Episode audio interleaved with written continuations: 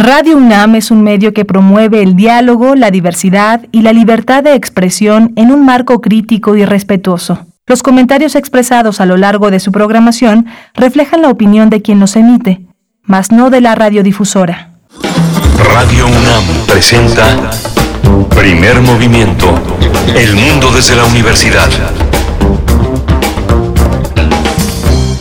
Muy buenos días, hoy es 23 de agosto. Buenos días, bienvenidos, bienvenidas a Radio UNAM. Estamos en primer movimiento iniciando esta semana, esta semana pues eh, que corre precisamente de este 23 al 27 de agosto. Les estaremos acompañando de 7 a 10 de la mañana. Como todos los días, también saludamos a la Radio Universidad de Chihuahua que nos aloja en el 105.3, el 106.9 y el 105.7. Me presento, mi nombre es Berenice Camacho, les saludo en eh, también en nombre de todo, de todo el equipo, de mi compañero Miguel Ángel Quemain, que estará ausente esta semana, pero tenemos la oportunidad de compartir este espacio con Virginia Sánchez, con Vicky, Vicky Sánchez de Prisma RU, que nos estará pues eh, acompañando el día de hoy y a quien saludo con mucho gusto. Bueno, después de un largo rato de, de seguir sin vernos, pero querida Vicky, es un gusto y muchas gracias por estar aquí. Buenos días. Al contrario, Ere, muy buenos días a ti y a todo el público, a toda nuestra audiencia de Primer Movimiento. Es un gusto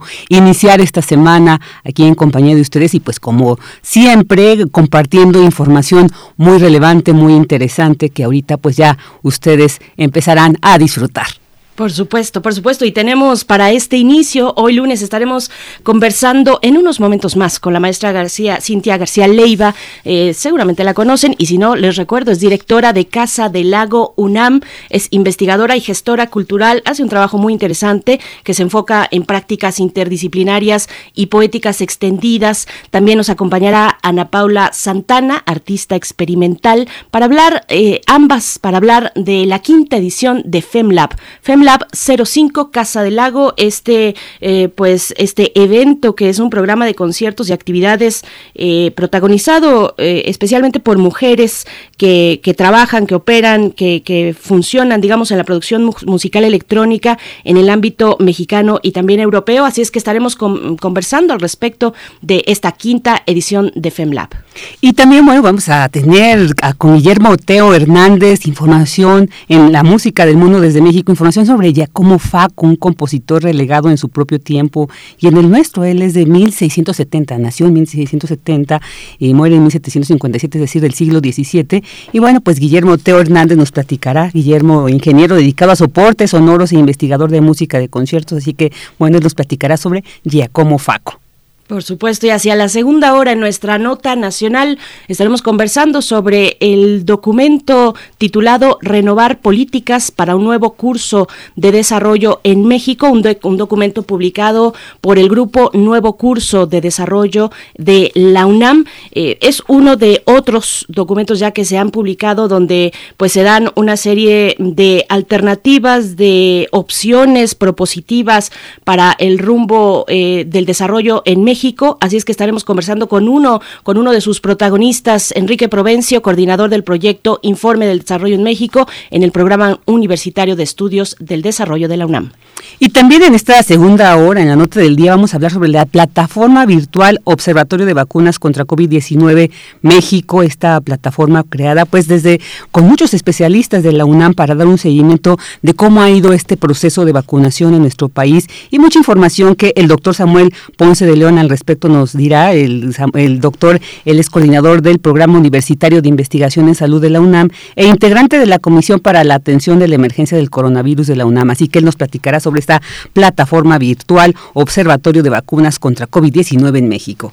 Y llegando ya a la tercera hora, tendremos la poesía necesaria. En esta ocasión, pues hay que aprovechar que está aquí Vicky Sánchez con nosotros y tendrá esa oportunidad de compartir con ustedes la poesía y un poquito de música también para sacudirnos, pues, eh, el, el, el, fin de semana y entrar con todo al lunes. Así es, y en la mesa del día vamos a hablar del cuarto webinario de CONACIT sobre energía y cambio climático.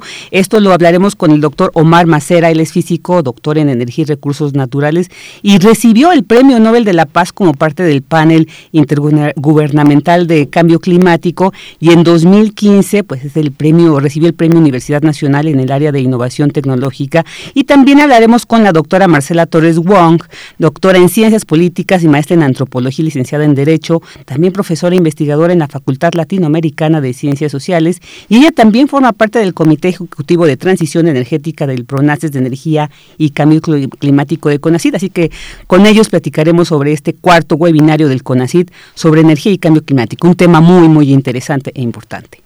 Y para cerrar la emisión de esta mañana de lunes 23 de agosto, nos acompañará la doctora Clementina Equigua, como es costumbre, nuestra colaboradora querida Clementina Equigua, bióloga y doctora en ciencias por la Facultad de Ciencias de la UNAM, divulgadora del Instituto de Ecología también de esta universidad, donde lleva, eh, desarrolla las redes sociales del instituto y la revista digital Oikos Más, para hablar del mm, el tema que nos propone muy interesante, 1519 Tenochtitlan y su entorno natural. Bueno, también Clementina Equigua, desde el ámbito eh, del ecosistema, se une a esta conmemoración que ya lleva varios días, pero de la cual podemos seguir hablando ahora desde este enfoque. Así es que, bueno, les invitamos a permanecer aquí, eh, que nos permitan hacerles compañía en esta mañana de lunes. Vamos en este momento con nuestra cápsula informativa sobre COVID-19. COVID-19. Ante la pandemia, sigamos informados. Radio UNAM. Al actualizar el semáforo epidemiológico COVID-19, la Secretaría de Salud informó que siete estados del país permanecerán en el color rojo, es decir, en riesgo máximo, mientras que 17 entidades se ubican en el color naranja, es decir, riesgo alto, entre ellas Ciudad de México. Únicamente siete estados se encuentran en el color verde del semáforo COVID-19, es decir, en riesgo moderado. Se trata de los estados de Baja California, Baja California Sur, Sinaloa, Chihuahua, Coahuila, Guanajuato y Yucatán. La Secretaría de Salud también informó que en las últimas 24 horas se registraron 228 nuevos decesos, por lo que el número de fallecimientos por esta enfermedad aumentó a 253.155 en nuestro país. Y de acuerdo con el informe técnico ofrecido ayer por las autoridades sanitarias, en ese mismo periodo se registraron 7.658 nuevos contagios, por lo que los casos confirmados acumulados aumentaron a 3.225.073, mientras que las dosis de las diferentes vacunas aplicadas contra COVID-19 suman 80.404.167. Los casos activos estimados a nivel nacional por la Secretaría de Salud son 142.109.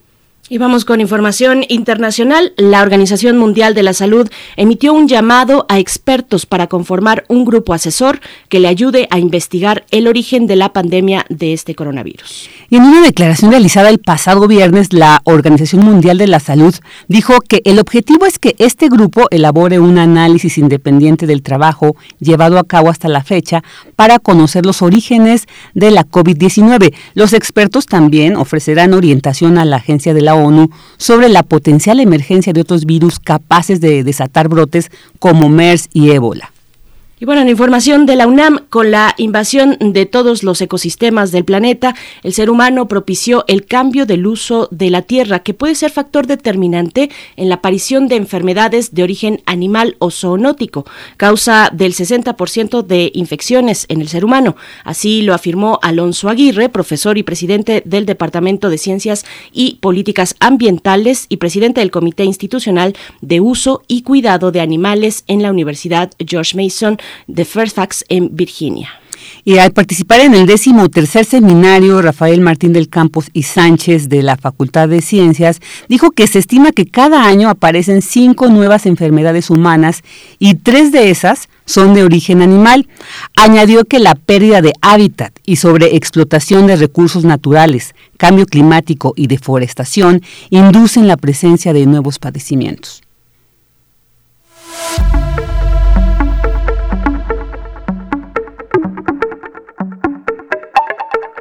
Vamos con recomendaciones culturales por parte de Música UNAM, que invita a disfrutar del playlist titulado Detén Detén el tiempo, preparado por el artista interdisciplinario Daniel Lara, quien incluye una selección de baladas de artistas de diferentes eh, partes del globo, como Perú, Argentina, Brasil, Colombia, México, España, Estados Unidos, Reino Unido, Italia, Italia Estonia, Japón, Corea y Nigeria. Y algo muy interesante es que en todas estas canciones predomina una estética propia de finales de los años 60 o de los 70, aunque algunos temas corresponden a décadas más recientes. Este playlist estará disponible este lunes a partir del mediodía a través de las plataformas de YouTube, Facebook, Twitter, Instagram y Spotify de Música UNAM. Esperemos que lo disfruten, lo disfruten a partir, a partir de hoy en todas estas plataformas. Acérquense a Música UNAM, tienen de verdad eh, pues contenidos interesantes que les harán eh, compañía a lo largo de su día. Pues bueno, vamos en este momento con un poco de música, un poco de música, mm, querida Vicky, ¿lo tienes por ahí? Claro que sí, vamos a escuchar Vuelo con Marina, con Rocío Márquez y Nakani. Así que escuchemos Vuelo, empecemos a volar este lunes. Yo soy viento y soy mar, soy tristeza de carnaval. La mano que me hace la cuna y te invita a soñar, soy el techo que cayó y la tierra que hay que arar. Divina y corriente, una joya siempre natural. Soy rumba y solea, yo soy una que inspira canciones en la madrugada, la vida que llegó y la muerte que vendrá. Yo soy la semilla y la libertad. Vuelo cuando vuelas tú, canto cuando cantas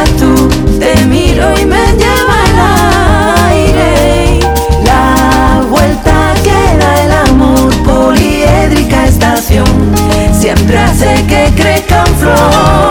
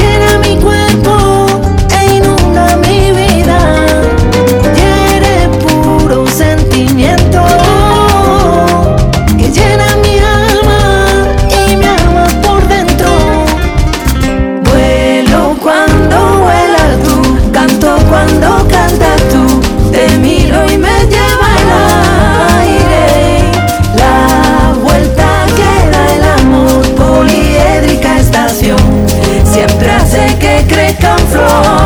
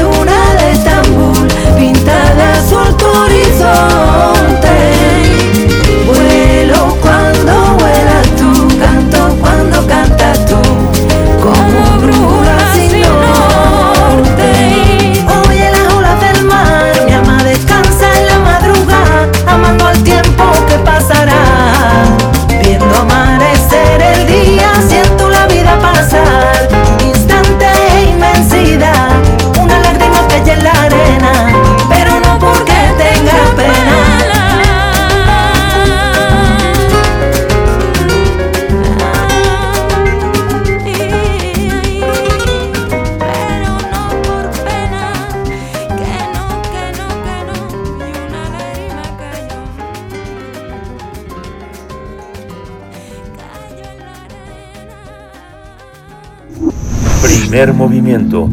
Hacemos comunidad con tus postales sonoras. Envíalas a primermovimientounam.gmail.com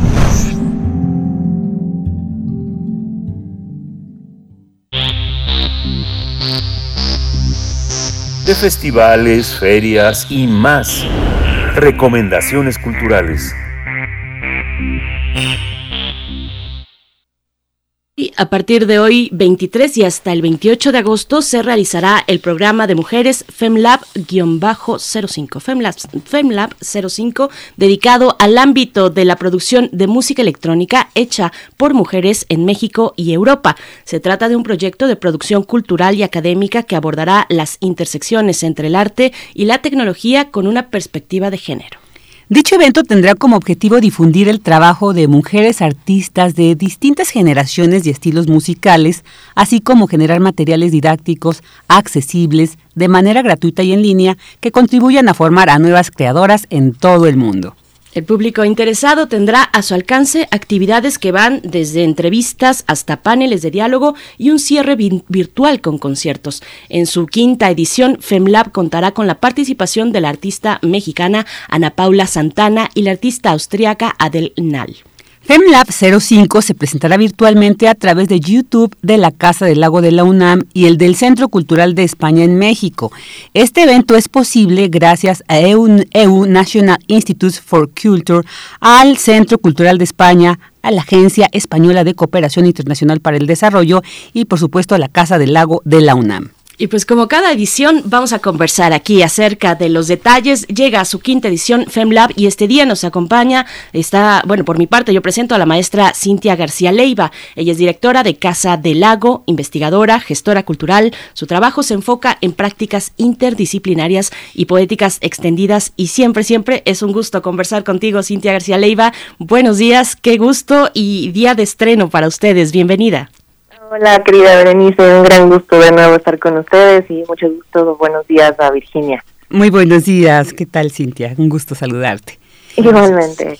Y también pues vamos a tener la oportunidad de platicar con Ana Paula Santana, ella es artista experimental que trabaja en los campos de arte sonoro, música experimental, arte interactivo, gráfica, cerámica, video e instalación.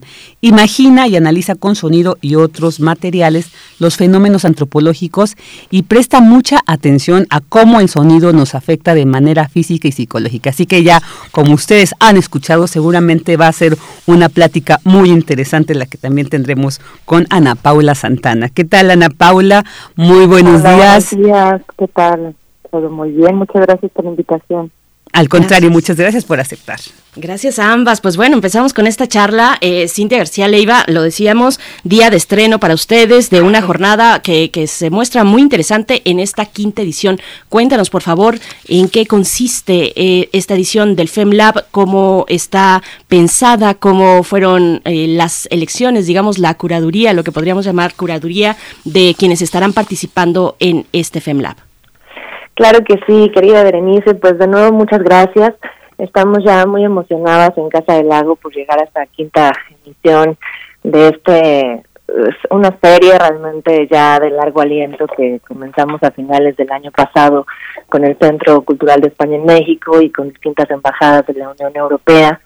Y ahora nos toca el turno a una conexión, a unos puentes internacionales entre México y Austria ya lo has dicho muy bien, para buscar exponer, por un lado, exponer a públicos cruzados el trabajo de Ana Paula Santana en el caso de México y el trabajo de Adela Linal en el caso de Austria, pero también a dar un panorama de sus propios trabajos en el ámbito de la electrónica, también en el audio, en el, en, el ámbito de la música audiovisual, de las prácticas intermediales y de lo que cruza también a otras disciplinas, el cine, el espacio radiofónico, eh, la producción misma de la electrónica. Estamos bien contentas, hemos transitado ya por distintos cruces internacionales, pasamos por España, pasamos por Portugal, por Polonia, y ahora llegamos a Austria, sin duda también un espacio muy activo en electrónica que queremos también mostrar a la par de lo que se hace en México.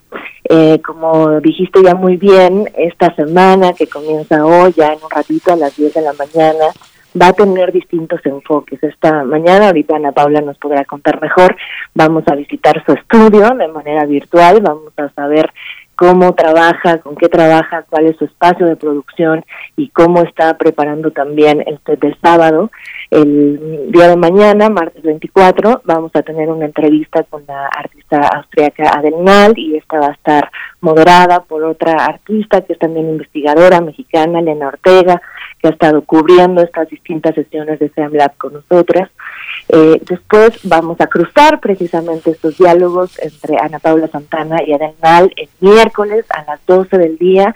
Precisamente después de haber revisado sus modos particulares de trabajo, vamos a tener esta conversación con Elena Ortega y cerramos el sábado ya en esta fábrica que se ha vuelto legendaria en tiempos de pandemia, esta fábrica virtual que diseñó la artista digital Malitín Cortés, un motor fundamental también para esta colaboración, y allí vamos a escuchar los conciertos de ambas artistas. Es un programa, como ya decía, tanto formativo como práctico en términos de escena. Y vamos a escuchar dos artistas muy, muy potentes de la escena contemporánea qué interesante, Cintia, como siempre, eh, las ediciones distintas del FemLab eh, que nos traen estas ventanas, estas oportunidades de acercarnos al trabajo de mujeres eh, artistas en lo que tiene que ver con eh, pues el arte experimental, el sonido. Y Ana Paula Santana, pues cuéntanos un poco de tu trabajo. Supongo que hay una gran distancia entre realizar tu trabajo como, como lo haces cotidianamente y, y mostrarlo,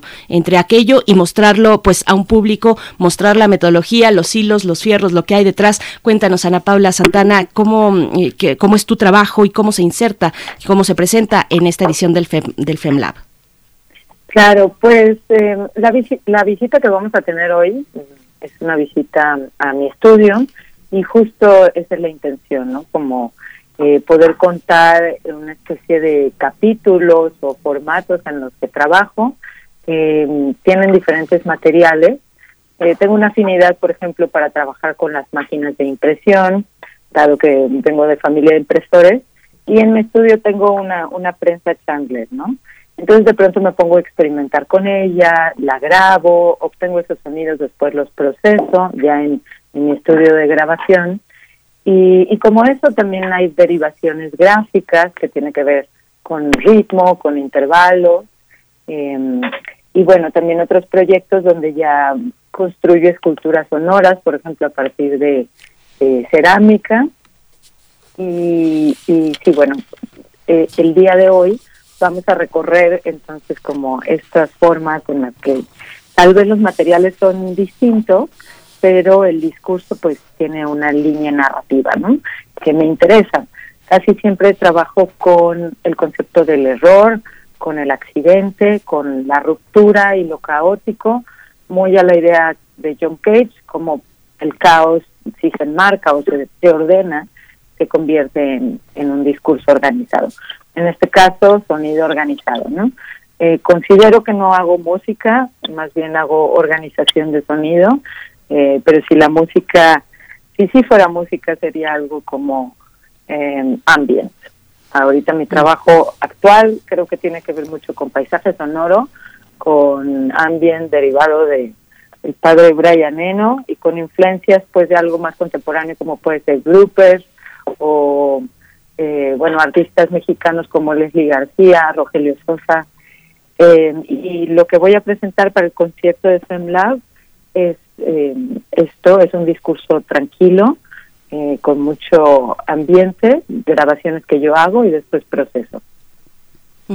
Muy interesante esto, ya lo estaremos viendo si el día de hoy nos damos esta oportunidad de acceder al estudio de Ana Paula Santana y seguramente esto que ella nos dice y otras cosas podemos, podremos este, descubrir. Y bueno, Cintia, también quisiera preguntarte los retos, ¿no? Para conformar esta edición, esta quinta edición de FemLab, pues sobre todo en este contexto de la pandemia, ¿cómo fue la selección de las artistas que participarán y que, bueno, de alguna manera FemLab nos permite precisamente se visibiliza ¿no? la, la presencia y la creación de artistas eh, femeninas tan importantes, tan trascendentes como en esta edición, pero ¿cómo fueron esos retos? ¿Cómo fue esta selección de estas artistas que participan en esta edición? Sí, claro que sí. Eh, casi siempre tratamos en el gran equipo que, que conforma FEMLA, porque la verdad es que se juntan muchos equipos y se junta el extraordinario equipo de Centro Cultural España, eh, ya decíamos con las embajadas, en este caso con Austria y ahora con Casa Lago UNAM. Y lo que se busca siempre y el enfoque es que las dos artistas seleccionadas tengan rasgos en común aunque desde luego están en geografías y eso significa también en políticas distintas, hay puntos en su carrera o en sus intereses, en sus programas artísticos que nos permiten trazar esos esos puentes de manera casi que más orgánica. En este caso ya Ana Paula lo acaba de decir muy bien, el enfoque está por supuesto en un modo muy experimental de lo que significa hacer sonoridad y de lo que significa trabajar con máquinas, pero además en una búsqueda también interdisciplinaria más allá. Eh, a mí me interesa destacar muchísimo esta mañana también el con los procesos materiales de Ana Paula Santana y creo que tendrá eh, la misma cabida con Animal, que es poder explorar en las materialidades mismas las tecnologías mismas, una extensión misma de lo que significa sonido, de lo que significa materialidad, de lo que significa textualidad sonora, si lo podemos decir así, y ahí hay un punto de encuentro bien interesante con estas artistas. En el caso de Nal, también el trabajo que ha hecho, ya decía, en ámbitos como el radiofónico el audiovisual es fundamental para saber también que la noción de música electrónica o de sonoridades electrónicas está cruzando muchísimo más allá de los espacios de pista de baile. En otras ocasiones hemos tenido artistas que trabajan más con música bailable o que trabajan más con música de, eh, de grabación o en estudios de grabación y en este caso creo que vamos a explorar algo muchísimo más abierto, ya, ya intermedial, eh, pues definitivamente entre lenguajes y es algo que también es muy rico destacar de esta ya quinta edición de FEMLA. Muy bien, que, muchas gracias por compartirnos pues esto para valorar aún más esta este FEMLAB.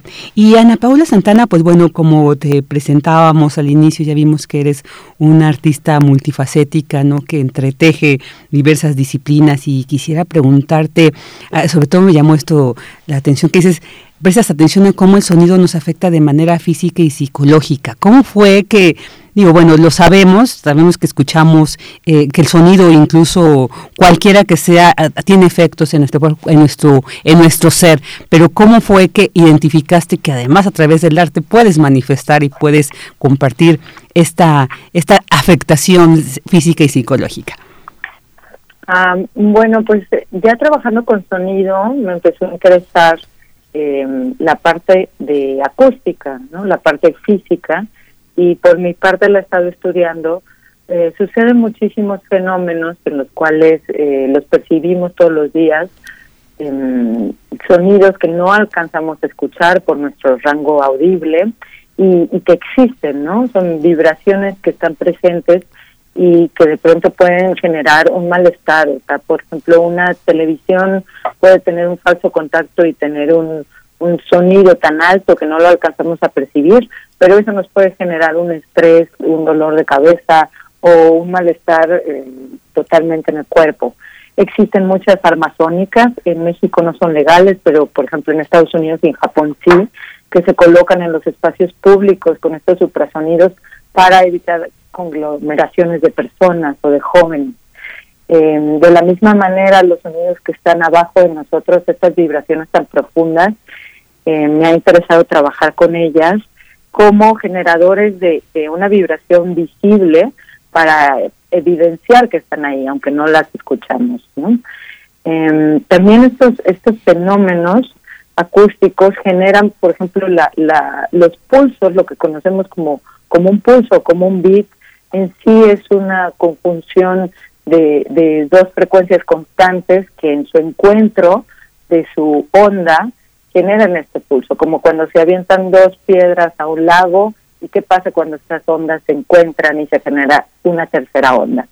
Todo esto sucede también en nuestra cabeza cuando, con lo que llaman ahora drogas sónicas, pero en sí nosotros estamos generando un batimento eh, adentro de, nuestro en nuestra percepción y esto genera también un estado como em, pues tal vez un poco de confusión, un estado de desequilibrio, em, pero en sí todo tiene que ver con vibraciones y me ha parecido muy bello percibir el sonido eh, como vibración, ¿no? Como vibración que lo cambia todo, que, que lo permea y que afecta todo lo que encuentra a su paso.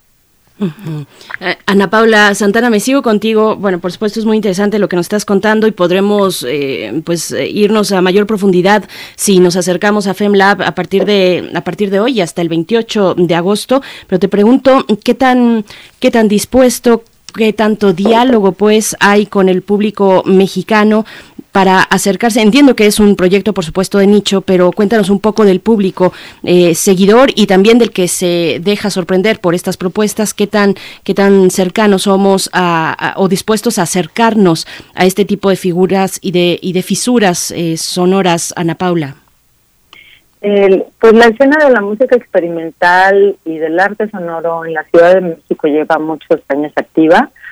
Acá en Guadalajara eh, sí existen algunos espacios y programaciones, pero en los últimos años, por ejemplo, antes sí éramos muy pocas mujeres trabajando en el sonido y ahora es una maravilla porque conozco ya muchas eh, chicas haciendo cosas muy interesantes, cursos donde hay un hervidero de nuevas artistas. Creo que el acercamiento a la tecnología y el aprender a manejar una herramienta, tanto un instrumento como la misma computadora. Ahora es más sencillo, hemos tenido más tiempo para estar frente a la pantalla, entonces creo que mucha gente le empieza ahora a pues a llamar la atención, trabajar con estos sistemas. En cuestión de público es igual, es eh, una retroalimentación. Em, creo que cada vez hay más programaciones, más apoyos, más becas, eh, se abren nuevas eh, estructuras y posibilidades para el arte sonoro en cuestión institucional. Y mm, creo que creo que tenemos una gran escena en México la verdad y un gran público Cintia García Leiva, bueno, un poco de lo que menciona Ana Paula, eh, aquí ya hemos hablado sobre esas posibilidades, eh, particularmente para ciertos grupos, en este caso eh, para las mujeres, de acercarse, ¿no? De acercarse a, la tecnología, al software, a las máquinas, de saberle a los fierros que hay detrás de, toda una propuesta sonora y artística como las que se presentan aquí en FemLab. pero, pero te pregunto, mm, ¿qué, ¿qué, aprendizajes, digamos, se han sedimentado ya a, los, a, lo largo de esta cinco ediciones de, de FemLab, cómo, cómo se miran mutuamente estos procesos creativos de artistas pues que, viven y que crecieron eh, y se desarrollaron en contextos pues distintos, México y Europa, eh, pero, pero también que se encuentran y nos encontramos todos como lo estamos en un mundo pues en plena interacción digital, el contexto es diferente, las influencias sonoras son diferentes, los públicos que ya también mencionan a Paula pues son distintos, hay tradiciones de escucha propias de cada región. Cuéntanos un poco de esos aprendizajes, Cintia. Sí, eh, súper interesante pregunta porque efectivamente ha cambiado ya nuestro diálogo. Ya llevamos un año eh, hablando, al menos de FEMLAB, quiero decir, ¿no? Y un cachito más de la pandemia. Eh, comienzo por lo que creo que nos ha pasado en Casa Lago UNAM y en esta colaboración con el Centro Cultural de España en, el sentido de las apuestas digitales y creo que es algo interesante para compartir en general con lo que estamos haciendo en términos de gestión con otros colegas y otras alianzas.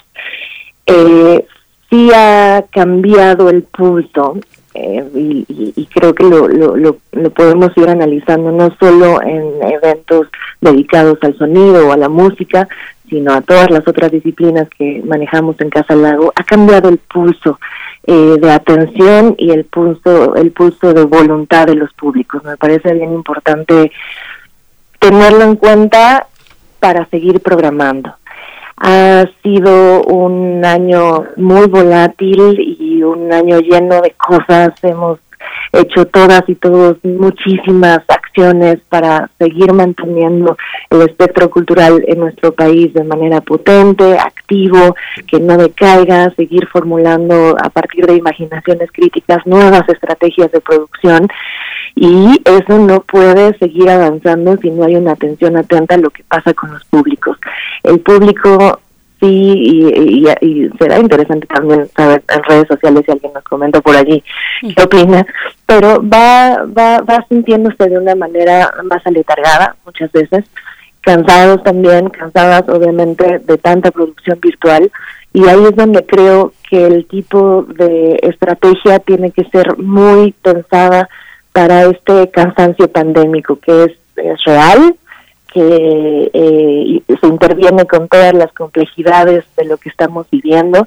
Y no creo que se pueda seguir pensando la digitalidad igual, por supuesto, de como se pensaba antes de la pandemia ni como se piensa a estas alturas siento que una, una fortaleza de este programa de SEMLAB es precisamente hacer no solo estos cruces de públicos que en México nos estén escuchando y estén escuchando a las artistas públicos que están en este caso en Austria o que están en otras partes de Europa y en el caso de Adelnal que estemos escuchándolos nosotros desde acá y de otros muchos públicos de Latinoamérica que se han sumado a este festival sino en lo que se confluye después en el, en el espacio virtual. Lo que ha hecho Malitzin Cortés para la fábrica virtual, que es este espacio no solo de visualización y de escucha de los conciertos de las artistas participantes, sino de interactividad, donde el público puede escoger un avatar y puede decidir de qué color quiere verse y puede decidir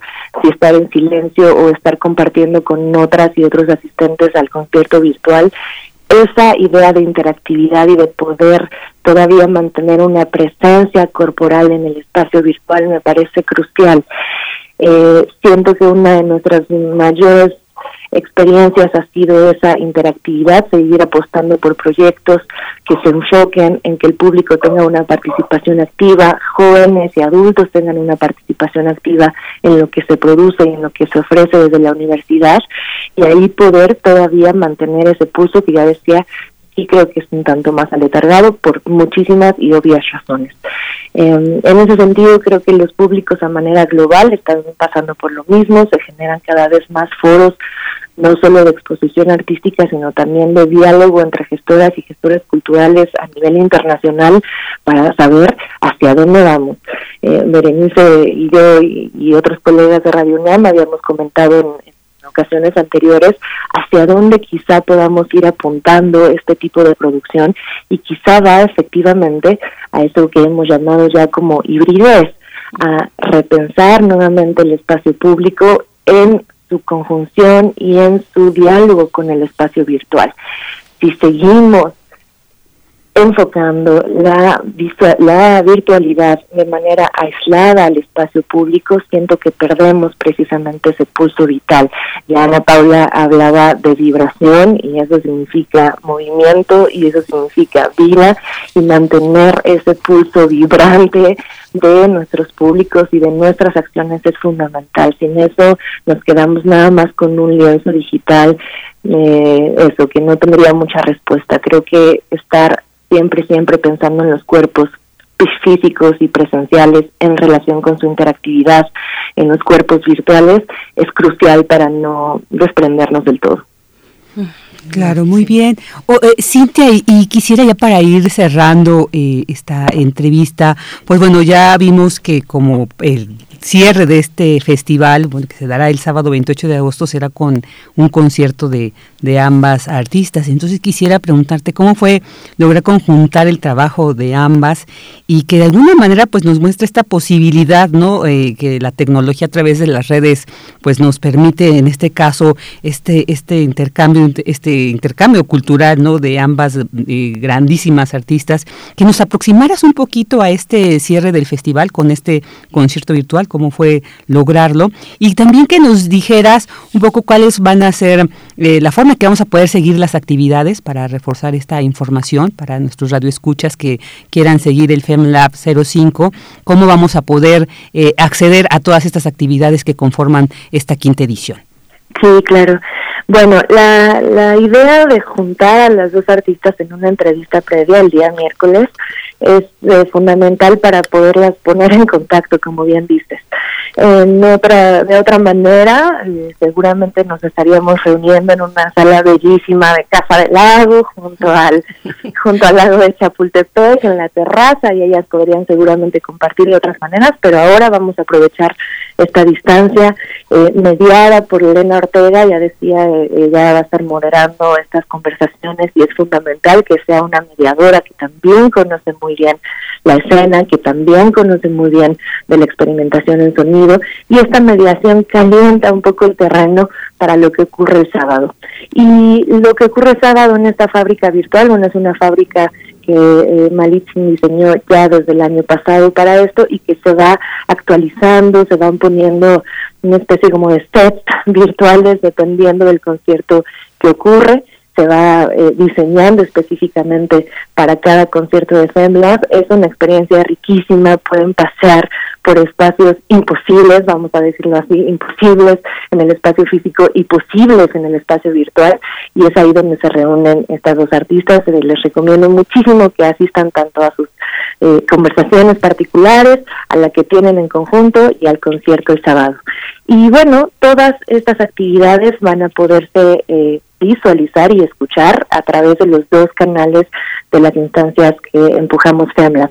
Por un lado, el canal de YouTube del Centro Cultural España en México y, por supuesto, el canal de YouTube y también de Facebook de Casa del Lago. Quien no pueda ingresar a la fábrica virtual el sábado o no tenga ganas de escoger un avatar o hacer todo todos esos pasos que tiene que hacer para poder entrar, simplemente puede entrar al Facebook de Casa del Lago y ahí va a estar viendo también una de las cámaras virtuales que transmiten desde la fábrica. Así que hay muchos canales posibles, toda la información está siendo actualizada en tiempo real siempre en las redes sociales de Casa del Lago y ahí los esperamos y las esperamos muy muy contentas y muy emocionadas de casi acabar un, un, un, un, año más con este ciclo espléndido. Por supuesto. Bueno, pues eh, Cintia, te, te, agradecemos mucho. Ana Paula, por supuesto, también estaremos siguiendo tu trabajo. Ojalá también nos puedas eh, en un momento compartir rápidamente tus, pues, tus vías de contacto, tus redes sociales, donde podemos eh, ver precisamente tu trabajo. Y Cintia, una última cuestión para aquellos que no sepan, también aquí en Radio UNAM tienes una participación muy importante con la serie radiofónica de Islas Resonantes y, y llega a su cuarta temporada, ya está desarrollándose la cuarta temporada, así es que nada más invítanos así muy rapidito a esta cuarta temporada. Ojalá tengamos oportunidad de hablar un poquito más de Islas Resonantes, que es una serie bien interesante sobre el, el sonido, precisamente el mundo a través del sonido, Cintia. muchas gracias por retomarlo. Muchas gracias. Y en otra cachucha, en cachucha de, de locutora, que, que me encanta hacer. Sí, es, es un programa que hacemos los martes a las 23 horas ahí en Radio UNAM, en nuestra querida casa y es un programa dedicado precisamente a la experimentación sonora y a pensar el mundo a través del sonido.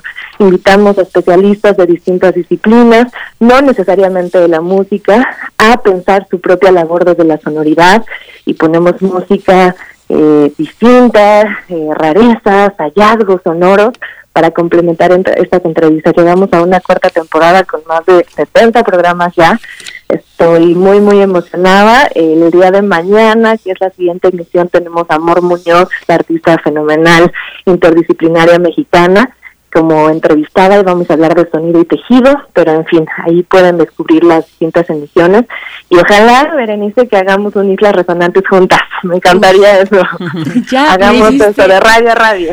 Me hiciste la semana, Cintia Leiva, no sabes cómo, cómo admiro tu trabajo y bueno, Ana Paula, igualmente, muchas gracias, brevemente tus, tus redes sociales para seguirte. Muchas gracias a ustedes. Eh, estoy como Ana Fauna en las redes y mi web es anapaula.santana.net. Muy bien, maravilloso. Pues nos vemos a partir de hoy y hasta el 28 de este mes en FemLab 05. Gracias a ambas, Cintia García Leiva, Ana Paula Santana. Nos encontramos pronto. Muchas gracias, a ustedes. Un gran, gran abrazo. Y Ana Paula, muchísimas gracias por, por, por tu tiempo, por tu sonido y, nos, te, te, escuchamos en un ratito a las 10 de la mañana. Gracias a ti, Cintia. Nos vemos a las 10. Un abrazo a todas. Gracias. Muchas gracias. Hasta pronto. Pues bueno, vamos con un poco de música. Vamos con esta canción que se titula Sonajeros a cargo de Dusminguet. Es lo que va a sonar a continuación.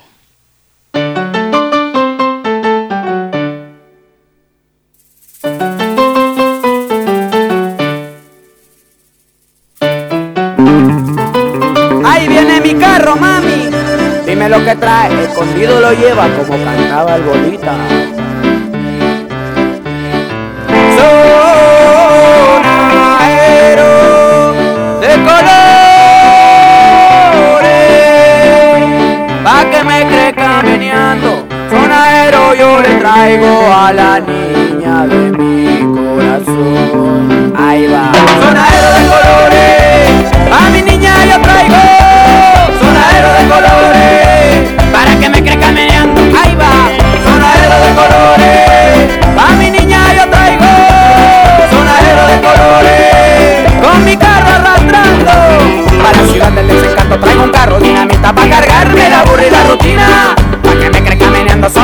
Le traigo a la niña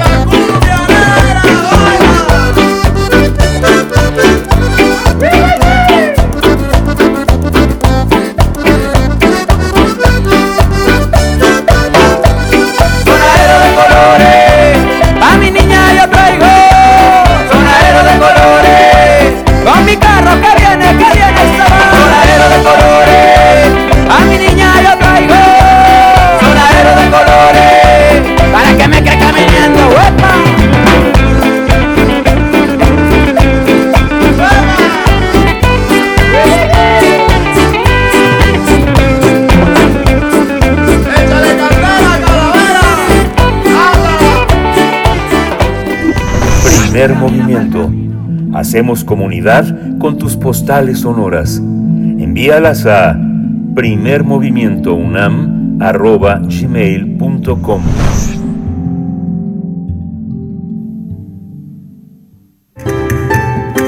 La música del mundo desde México. Una mirada allá como Faco, un compositor relegado en su propio tiempo y en el nuestro. Es el tema de esta mañana con Teo Hernández, quien ya nos acompaña en la línea. Él es ingeniero dedicado a soportes sonoros, es investigador de música de concierto y colaborador aquí cada lunes en primer movimiento. ¿Cómo estás, Teo? Qué gusto saludarte. Estamos aquí, eh, bueno, hoy cubriendo a Miguel Ángel Quemain, pero está mi querida compañera Virginia Sánchez también en la conducción. Buenos días, te damos ambas eh, la bienvenida, Teo. Así es, buenos días. El equipo de primer movimiento.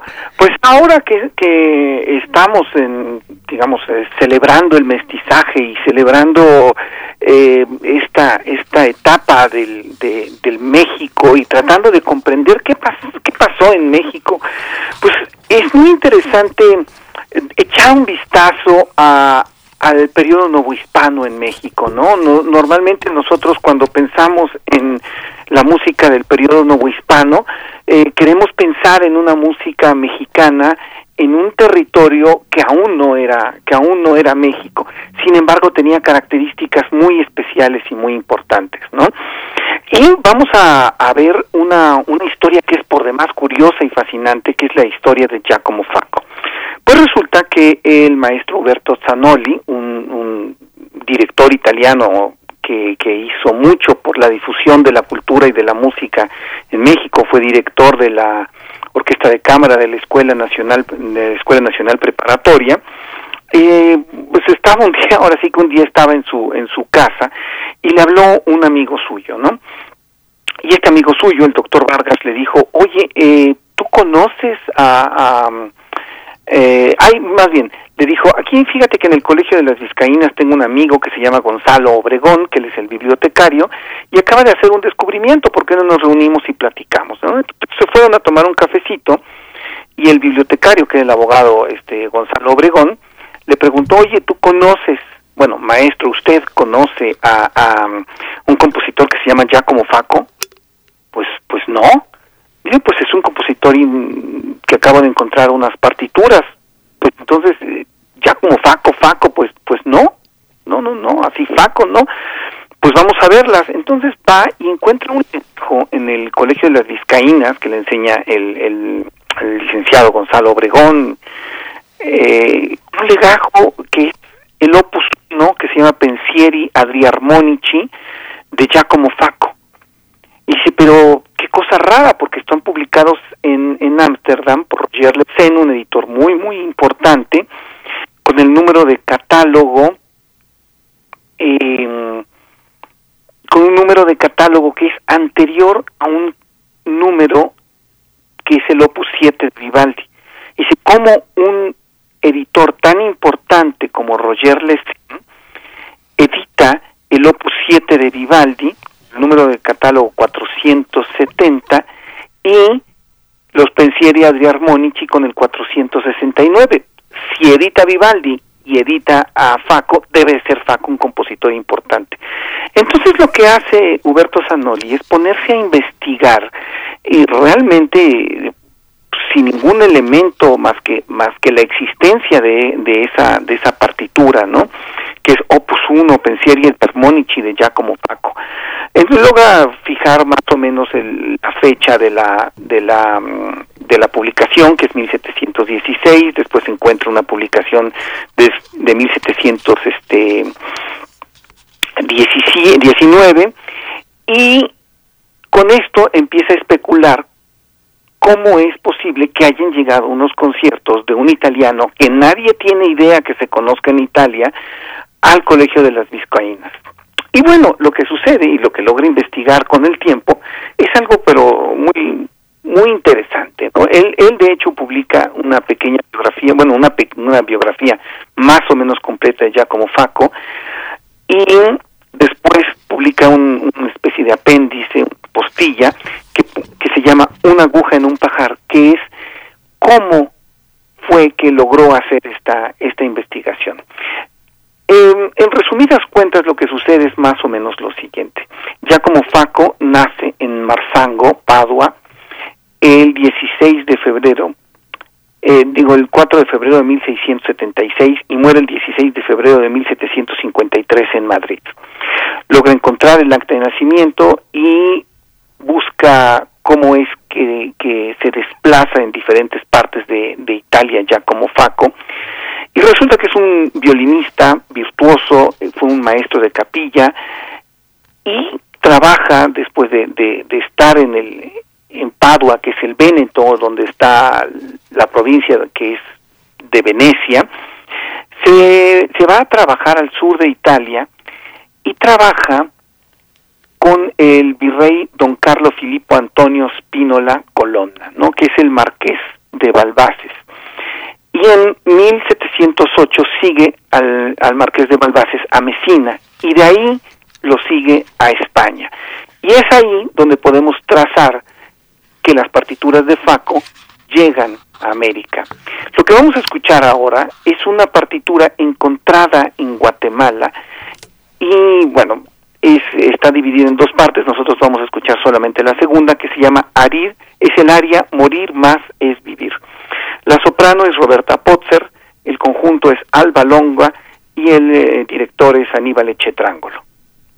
Maravilloso, pues querido Teo, vamos, vamos entonces a escuchar. No sé exactamente cuál es la duración de la pieza, pero probablemente nos dé tiempo de volver contigo solamente para una despedida breve, así es que vamos a escuchar. Dura cinco minutitos, así que aquí estoy. Muy bien, vamos.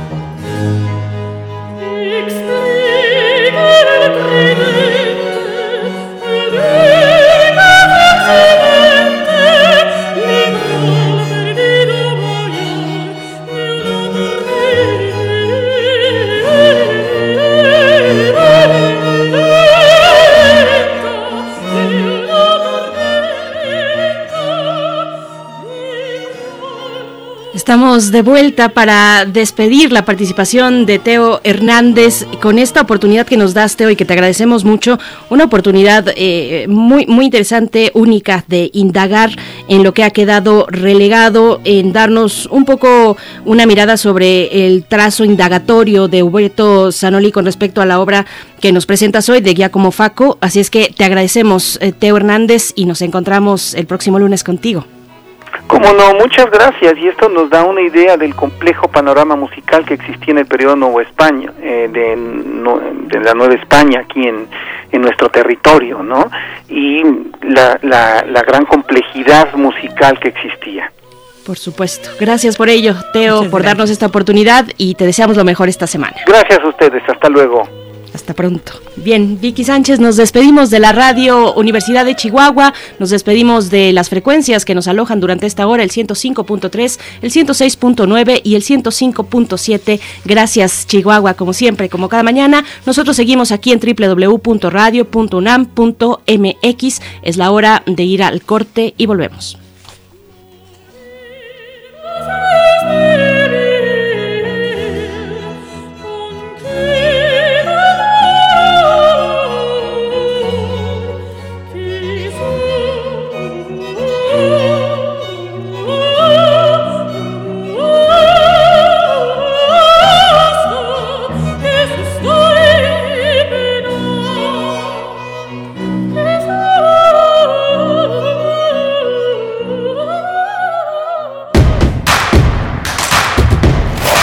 Escucharte. Llámanos al 55 36 43 39 y al 55 36 89 89.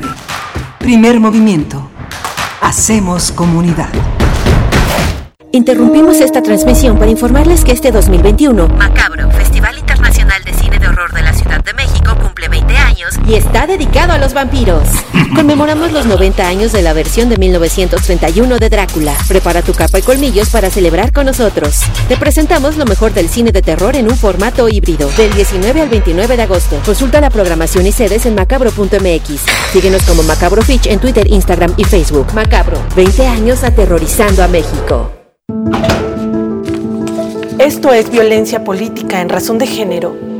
Estás exagerando. Estas cosas pasan desde siempre. ¿Violencia política? No sé. Mejor que te guíen quienes saben.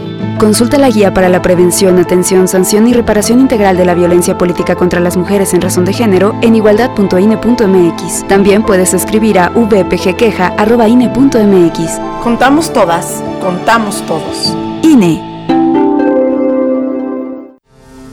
La vacunación contra la COVID-19 sigue en marcha. Están llegando millones de dosis eficaces y seguras aprobadas por organismos en todo el mundo. Muy pronto será tu turno. Visita mivacuna.salud.gov.mx. Recuerda, la vacunación es universal, gratuita y voluntaria. Cuidémonos entre todos, vacúnate y no bajes la guardia. Secretaría de Salud. Este programa es público ajeno a cualquier partido político. Queda prohibido el uso para fines distintos a los establecidos en el programa. Los intérpretes de ayer y hoy tienen un espacio donde fluir. Panorama del Jazz. Con Roberto Aimes. Lunes a viernes a las 19 horas. Sé parte del ritmo y su significado. Radio UNAM. Experiencia sonora.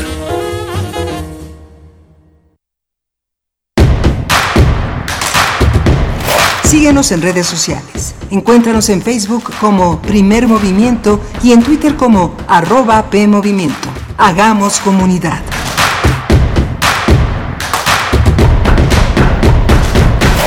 Buenos días, estamos de vuelta en este lunes 23 de agosto de 2021, son las 8 con 4 minutos de la mañana, la hora del centro del país, y estamos transmitiendo en vivo a través de 96.1 de la frecuencia modulada en el 860 de AM y en www.radio.unam.mx. Igualmente, en esta hora nos enlazamos con la radio Nicolaita, con esta radio de gran tradición de la Universidad Michoacana de San Nicolás de Hidalgo. Saludos por allá en Morelia en el 104.3. Nos encontramos encontramos pues eh, con la dirección en cabina allá eh, en Adolfo Prieto 133 se encuentra Socorro Montes en los controles técnicos a cargo de esta nave, Violeta Berber en la asistencia de producción y Virginia Sánchez esta mañana, Vicky Sánchez, nuestra querida compañera de Radio UNAM de Prisma RU, también en la conducción por esta mañana. Por aquí nos dicen en redes sociales que se quede toda la semana. Vicky, ojalá fuera posible, pero el esfuerzo es un montón y te lo agradecemos doblemente por ello, Vicky. Buenos días. Muy buenos días, Ver, y también pues a quienes siguen o quienes se acaban de integrar a estas frecuencias universitarias. Es un gusto saludarles, acompañarles con esta información de este inicio de semana. Así que, Bere, también es un gusto, por supuesto, como siempre, acompañarles desde esta cabina. Ahora aquí me tocó y tuve la oportunidad, además, porque aprovecho para saludar y refrescar un poco al salir a, a estos espacios que nos albergan en, en esta radio, radio UNAM. Por supuesto que así nos toca, algunos a distancia, otros en presencia, allá en cabina que tanto se extraña, hay que seguir cuidándonos. Vamos a estar conversando eh, respecto a temáticas relacionadas con COVID-19 durante esta hora, pero antes, antes de, de, de, ese, de ese tema, de abordar ese tema con el doctor Samuel Ponce de León, estaremos eh, hoy en nuestra nota nacional hablando de un documento recientemente publicado que se ha de presentar a las autoridades legislativas eh, por parte del grupo Nuevo Curso de Desarrollo de la UNAM, un grupo de la UNAM que ya lleva varios documentos muy interesantes haciendo propuestas. En este caso se titula Renovar políticas para un nuevo curso de desarrollo en México. La propuesta de este, de este grupo, Nuevo Curso de Desarrollo, y estaremos conversando en unos momentos con Enrique Provencio, uno de sus participantes eh, eh, precisamente de, de, de estas iniciativas muy complejas, muy amplias, que tocan muchas temáticas, de verdad complejo lo que presentan en este, en este documento. Enrique Provencio es coordinador del proyecto Informe del Desarrollo en México en el Programa Universitario de Estudios del Desarrollo de la UNAM. Ya nos ha acompañado en, distintas ocasiones. Siempre es muy interesante conversar con Enrique Provencio y ahora en voz pues de, de lo que se ha vertido en este documento, en la presentación que ustedes pueden encontrar eh, alojada en YouTube, eh, también ahí eh, donde todos los participantes, bueno, o algunos de los participantes estuvieron compartiendo las líneas temáticas más relevantes que integran este documento. Así es que los detalles en unos momentos más, Vicky. Así es, un documento muy, muy interesante, como tú dices, de 41 páginas, pero que vierte toda una serie de reflexiones y por supuesto propuestas, ¿no? Eh, sabemos que pues con esta pandemia se han tenido que rearticular, se han tenido que reprogramar, además resignificar muchos ámbitos de la vida política, social, económica de nuestro país y también sobre todo con este enfoque sustentable que ya como lo estamos viviendo creo que es de los temas eh, importantes, imprescindibles para estar eh, analizando, para estar reflexionando cómo, hacia dónde tendremos que ir después de esto que aún estamos viviendo y que bueno ha trastocado todas estas dimensiones del ser, del ser humano, del, del ser viviente, de todo pues nuestro planeta en sí. Entonces, pues sí, va a ser muy interesante conocer sobre este documento de renovar políticas para un nuevo curso de desarrollo en México y bueno, como bien dices, ya en unos momentos tendremos más detalles al respecto y bueno, para conocer más.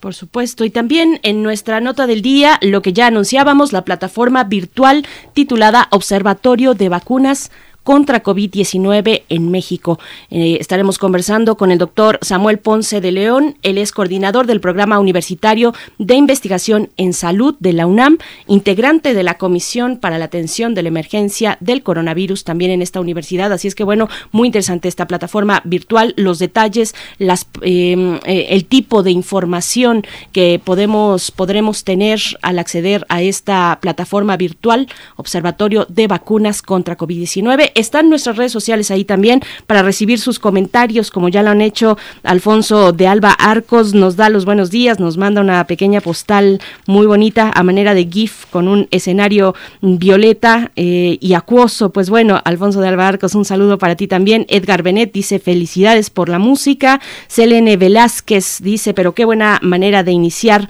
la semana, querida Selene, pues siempre es un gusto poder acompañarte hasta allá, hasta el norte del país, donde creo que te encuentras en en estos momentos. Así es que, bueno, un saludo a todos los que nos están escuchando. Arroba P Movimiento en Twitter y Primer Movimiento UNAM en Facebook son las coordenadas digitales para ponernos en contacto. Recibimos sus comentarios sobre estos temas que estaremos abordando en esta hora, mm, fundamentales, eh, la salud y, la, y el desarrollo en México. Así es que vámonos ya con nuestra nota nacional.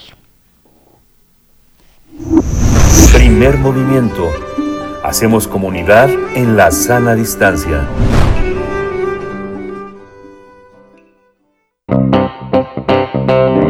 Nota Nacional. El grupo Nuevo Curso de Desarrollo, auspiciado por la UNAM e integrado eh, en la actualidad por 23 especialistas que colaboran en diferentes instituciones, se encargaron de elaborar el documento titulado Renovar políticas para un nuevo curso de desarrollo en México. En este texto presentan un conjunto de propuestas ordenadas bajo la idea general de que, a pesar de que la recuperación se encuentra en marcha tras la profunda crisis de 2020, es necesaria una renovación de las políticas económicas y sociales de tal modo que aseguremos un desarrollo sustentable en los próximos años. Frente a la emergencia sanitaria, el grupo propone distintas medidas para amortiguar los impactos económicos y sociales que se han generado. Asimismo, hace un llamado, hacen un llamado para intensificar el diálogo público sobre las opciones de política que permitan no solo volver a las condiciones previas a la pandemia, sino sobre todo superar los efectos en las condiciones de vida de la población, así como la estructura productiva de las comunidades. Y entre los puntos que destaca el grupo está la necesidad de alcanzar acuerdos sociales robustos que permitan reactivar la inversión privada y pública para la creación de empleos dignos. Además, exhorta a generar las condiciones para contar con un sistema de salud universal. Otro punto relevante que sugiere es fortalecer la, ciencia, la hacienda pública para garantizar los servicios y bienes públicos que requiere la, mayor, la mayoría de la población. También insta a tomar medidas para impulsar cambios en el desarrollo, por ejemplo, un nuevo patrón energético y de sustentabilidad ambiental y tendremos una conversación, como ya le anunciamos, sobre el contenido de este documento y las recomendaciones del Grupo Nuevo Curso de Desarrollo. Y este día nos acompaña Enrique Provencio, coordinador del proyecto Informe del Desarrollo en México en el Programa Universitario de Estudios del Desarrollo de la UNAM. ¿Qué tal, Enrique? Muy buenos días. Muchas gracias por estar aquí con nosotros en primer movimiento para hablar sobre este interesante documento. Al contrario, muy buenos días a Primer Movimiento y a Radio UNAM por la invitación a platicar de este tema. Buenos días. Muchas gracias. Gracias. Buenos días. Bienvenido, profesor Enrique Provencio. Pues mm, no sé eh, qué, le, qué le parezca a quienes ha tenido, quienes tuvieron la oportunidad de ver la presentación de este, de este documento. Yo detecto un ánimo renovado, digamos, muy propositivo, muy de seguir avanzando. Eh, eh, cuando, cuando hicieron precisamente la presentación del, documento, ¿cómo, ¿cuál es ese ánimo precisamente que acompaña esta propuesta? Ya pasaremos a los detalles, pero un poco en qué ánimo se gesta este documento y estos ejes temáticos que le, que le conforman. Gracias de nuevo y me parece muy buen punto para iniciar esta conversación porque en efecto la idea de este grupo, que actualmente tiene 23 integrantes, era lanzar, es lanzar una convocatoria de diálogo, de acuerdo. Y esto es muy importante porque el debate está muy polarizado. Y hay muchos aspectos en los que pensamos que podemos tener un acuerdo, una convergencia para tener una recuperación más exitosa en México. Y en ese sentido, lo que estamos proponiendo en este documento, eh, renovar políticas para un nuevo curso de desarrollo en México, es justamente que haya un mayor diálogo, que acerquemos propuestas, porque hay muy buenas propuestas que pueden ayudar mucho a que las cosas mejoren y mejoren más rápido sobre todo. Como lo dijeron en el excelente resumen que hicieron, pues se trata no solamente de que haya una recuperación inercial como la que estamos viendo, se trata de resolver problemas más de fondo, de que no solo regresemos al punto de partida de antes de la crisis, sino que después de esta situación tan ingrata que seguimos viviendo, las cosas realmente mejoren en México, se reduzca más rápido la pobreza, se generen más empleos, es decir, se busque un nuevo curso de desarrollo en México. Ese es el ánimo con el que lanzamos con el que lanzamos el documento. por supuesto. Y, bueno, para ya ir adentrándonos precisamente en el contenido de este documento eh, que se elabora además, bueno, que nos presenta además propuestas, quisiera eh, preguntarte, Enrique, también, eh, no es, o sea, este grupo que, que, ha diseñado este, este documento no es reciente, digamos, ya tiene toda una experiencia, toda una discusión previa y que bueno, en este momento con la pandemia eh, se modifican mucho estas perspectivas, ¿no? Que se habían analizado previamente. Entonces, es como este candor de, de, querer generar propuestas, pero ¿qué tan factibles también van a ser llevarlas a cabo? Se habla de una nueva realidad, ¿no?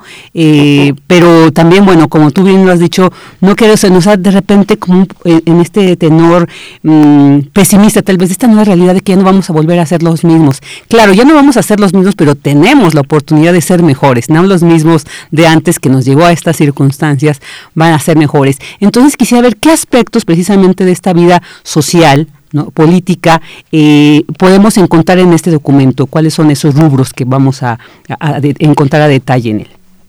El documento toca muchos temas, es cierto, pero se centra sobre todo, o trata de centrarse sobre todo, en los aspectos sociales, económicos y ambientales. Sin embargo, ponemos por delante algo que el grupo ya había dicho en agosto de 2020, en un comunicado que ya había dicho en un libro que lanzamos en junio de 2020 también, en otro comunicado que hicimos al principio de la pandemia, a fines de marzo del año pasado. Eh, empezamos por la cuestión sanitaria. La emergencia sigue estando con nosotros. No hemos salido del COVID y por lo visto no saldremos en muy buen tiempo. Y para ser mejores, como, como usted lo dice, la, el, el punto para nosotros el punto de arranque para nosotros y para medio mundo es reconstruir el sistema sanitario. Que realmente tengamos un sistema de salud de acceso universal y equitativo para todas las personas en México. El sistema de salud ha cambiado mucho en el transcurso de la pandemia y eh, tomando un tema positivo en algunos aspectos ha cambiado para bien.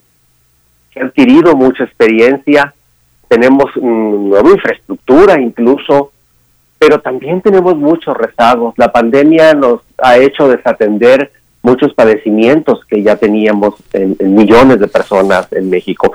Y ese para nosotros sigue siendo el tema central y el tema prioritario. Hay que dedicarle más recursos públicos a la salud. De acuerdo a muchos estándares aceptables a nivel internacional, el sistema de salud en México está utilizando la mitad de los recursos que necesita para salir adelante y brindar servicios para todos. Y a partir de esta gran prioridad, planteamos otras en el orden económico y en el orden social y ambiental. Lo voy a resumir. En el orden económico necesitamos sobre todo un gran acuerdo nacional para un programa de inversiones que nos permita más dinamismo en la economía para salvar las pequeñas y medianas empresas y salvar el empleo. En el orden social decimos, necesitamos cambiar la política social. Estamos en una emergencia social que está cruzada por la inseguridad, que está cruzada pues por la las grandes dimensiones en las que la pandemia nos trastocó la vida, desde la salud mental, porque muchísimas personas están sufriendo mucho todavía por la pandemia, hasta la pobreza que aumentó en nuestro país como consecuencia de la crisis. En el orden social decimos estamos en una emergencia y hay que atenderla y hay que renovar las políticas. Y en el orden ambiental decimos estamos ante la oportunidad de atender mejor la crisis ecológica que estamos viviendo y sobre todo la transición energética en la que nos estamos quedando atrás. Esos son los ejes principales en los que desplegamos propuestas que podrían sonar candorosas, pero que sin embargo nos parece que son viables, pero que sí requieren cambios de política. Por eso insistimos, renovar políticas para un nuevo curso de desarrollo.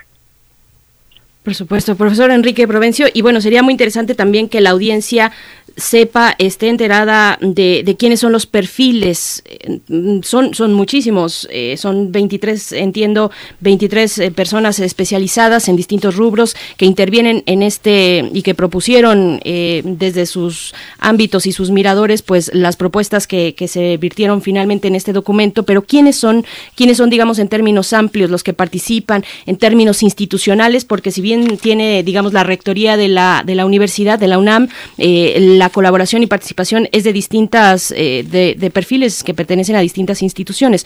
¿Cómo está, está eh, articulado este, este esfuerzo colectivo?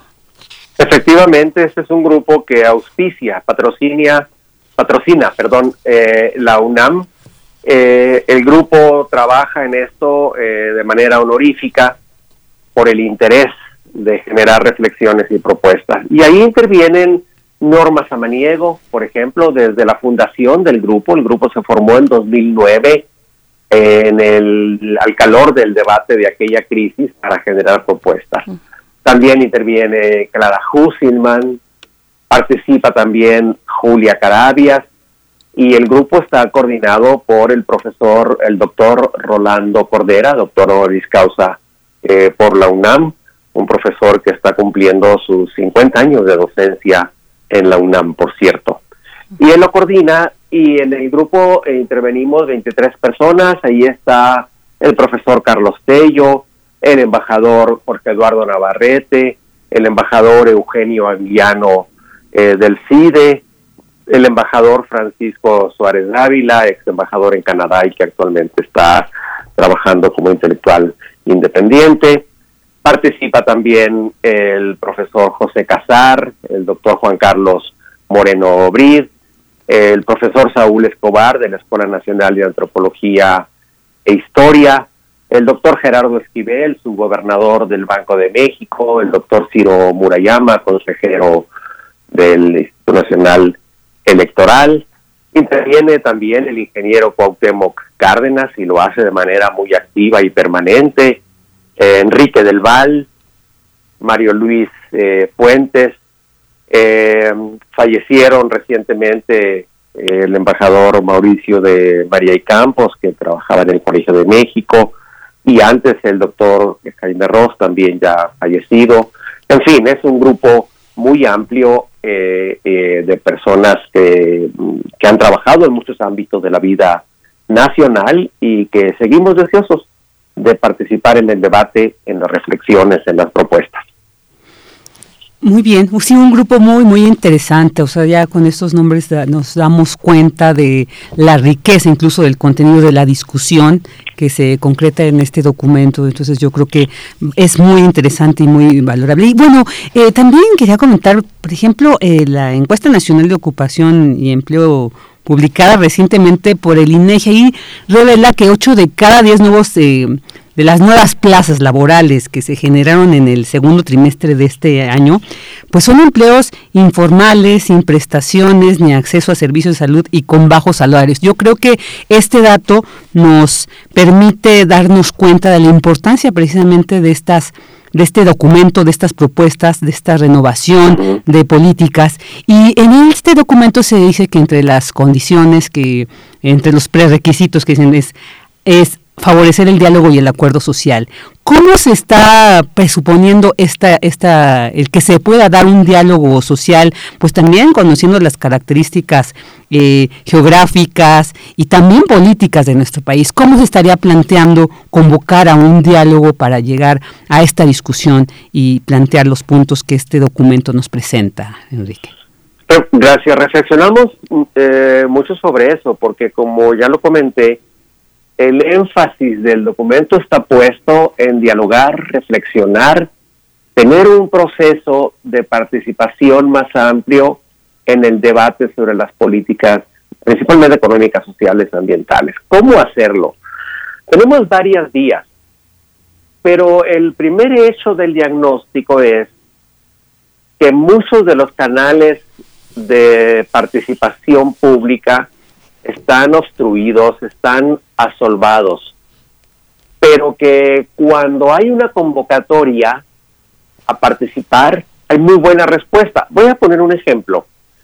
Eh, la Cámara de Diputados convocó en marzo a algo que se llamó Grupo de Trabajo para la Transición Hacendaria, una iniciativa encabezada por el diputado Alfonso Ramírez Cuellar.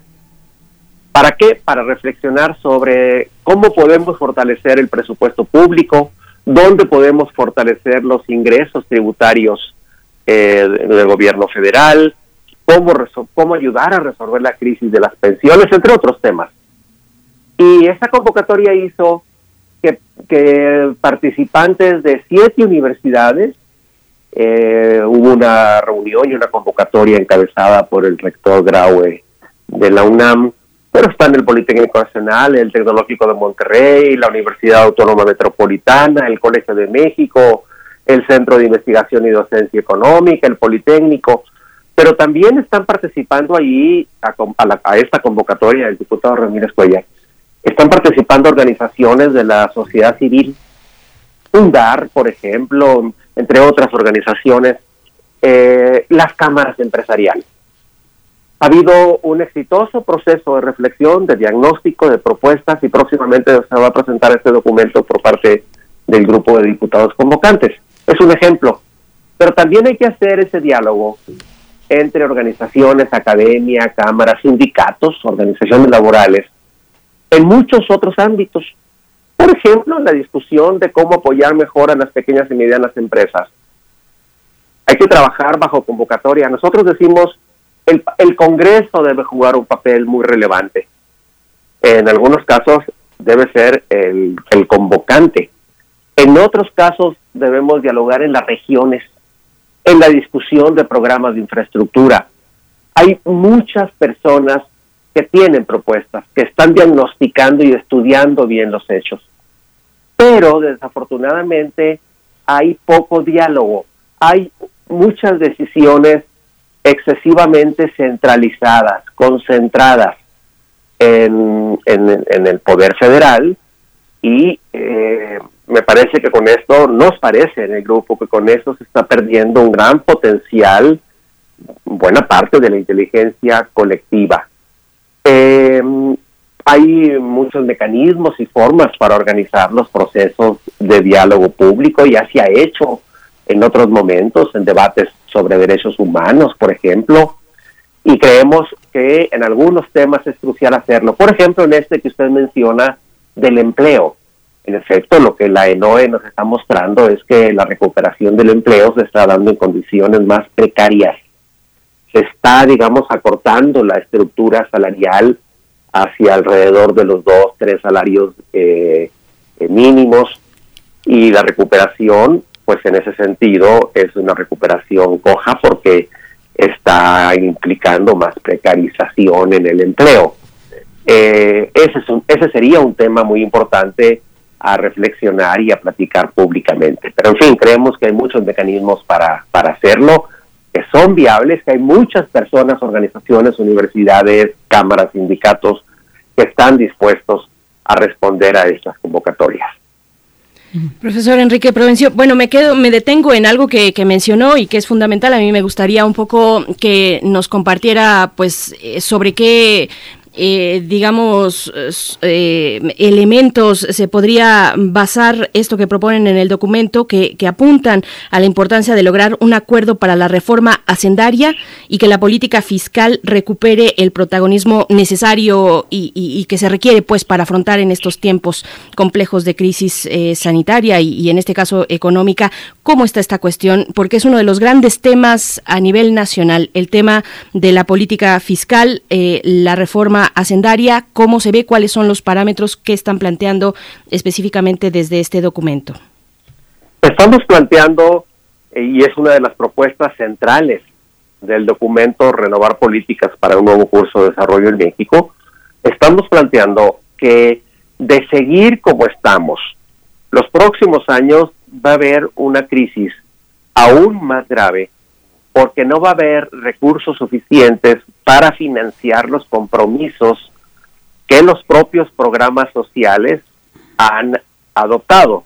Son buenos compromisos, nos parece, pero ese incremento de recursos que va a suponer, que van a, que suponen los programas sociales y de hecho se requieren muchos más, es está, está pagándose a costa de la reducción de la inversión.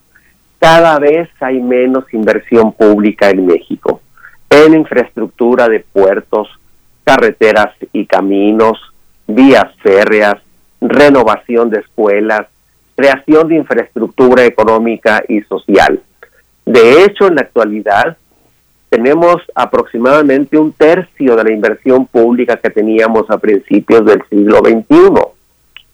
Y sin embargo, para los próximos años se va a requerir más inversión, sobre todo en la nueva infraestructura de conectividad digital, por ejemplo, de atención a las personas de mayor edad, eh, cuyo número está creciendo muy aceleradamente en nuestro país por efecto de la transición demográfica, en la renovación de los sistemas de salud, de hecho, en la ampliación de lo que esta crisis de la pandemia, la mejora de la infraestructura que esta crisis de la pandemia nos ha mostrado eh, que tenemos muchos rezagos.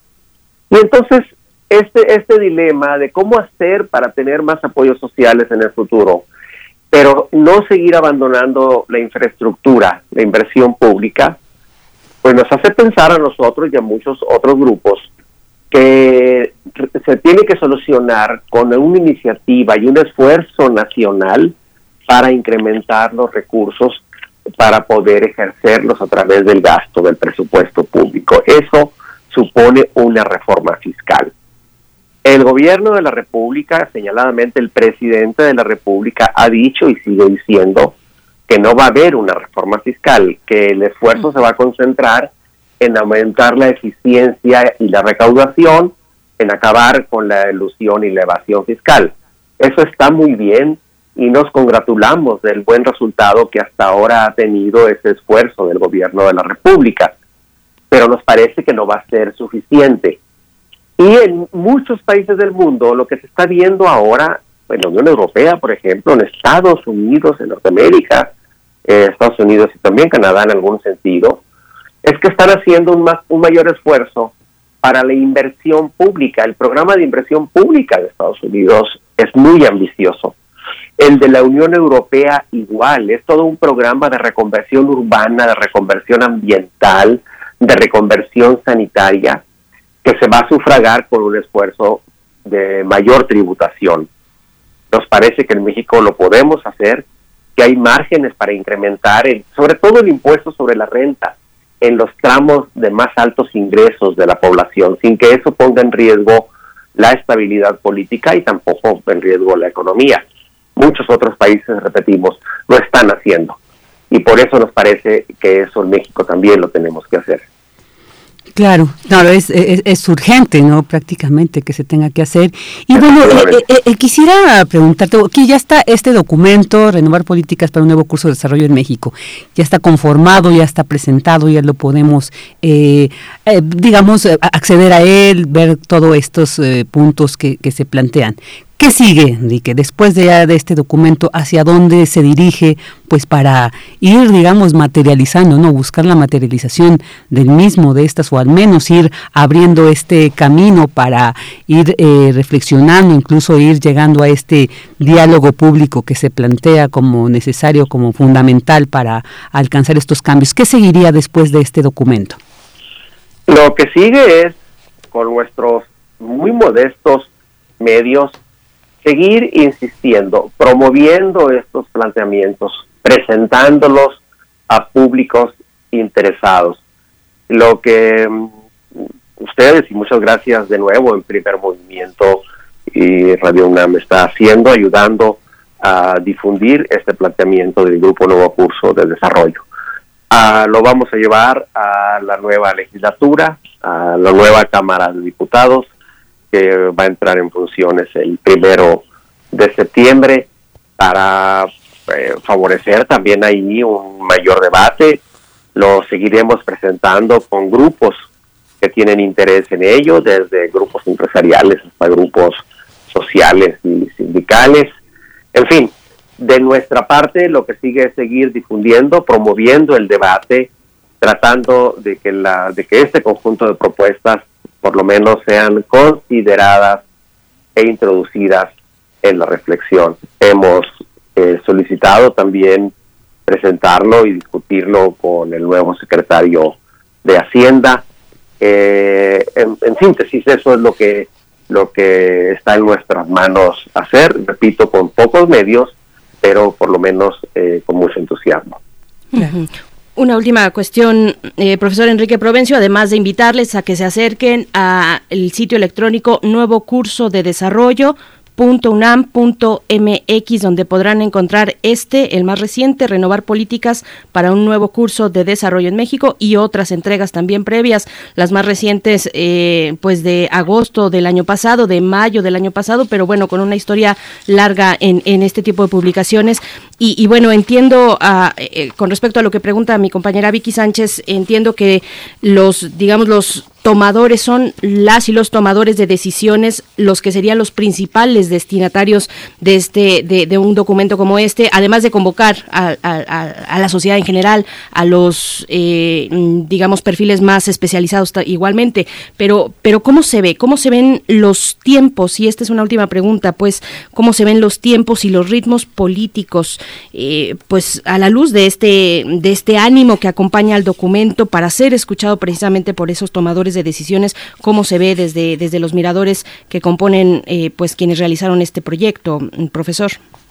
Eh, gracias. El documento y el grupo le habla a los tomadores de decisiones, es cierto, pero también a los legisladores y sobre todo queremos hablar a la sociedad, hablarle a la población. ¿Por qué razón?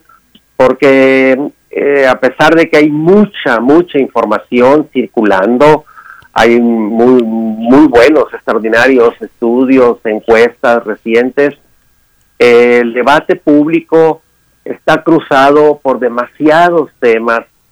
Hay muchas cuestiones emergentes eh, que todos los días nos hacen pensar en pues la precariedad de la situación, la crisis de la seguridad siendo, sigue siendo muy grave y sobre todo seguimos en la emergencia sanitaria y en la pandemia.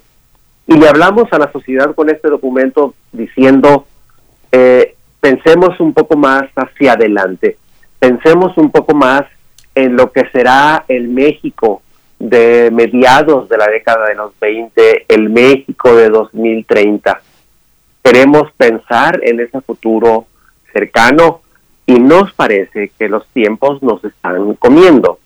Esos tiempos eh, que usted refiere son, son, pues son muy estrictos, ya hay que tomar decisiones y el Congreso de la Unión tomará las decisiones presupuestales, la Cámara de Diputados en el presupuesto, ambas cámaras en los ingresos públicos entre septiembre y noviembre. El 8 de septiembre próximo, la Secretaría de Hacienda enviará el paquete económico de 2021, de 2022, disculpen, al, al Congreso.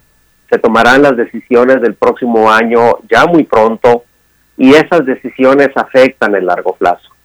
Por eso eh, mm, eh, decimos, aunque sea en estas circunstancias de tantos apuros, y justamente por eso necesitamos pensar más hacia adelante. Ese es el llamado que hace el grupo, que le hace a la sociedad y claro, también a quienes toman decisiones, tanto en el Ejecutivo como en el Legislativo.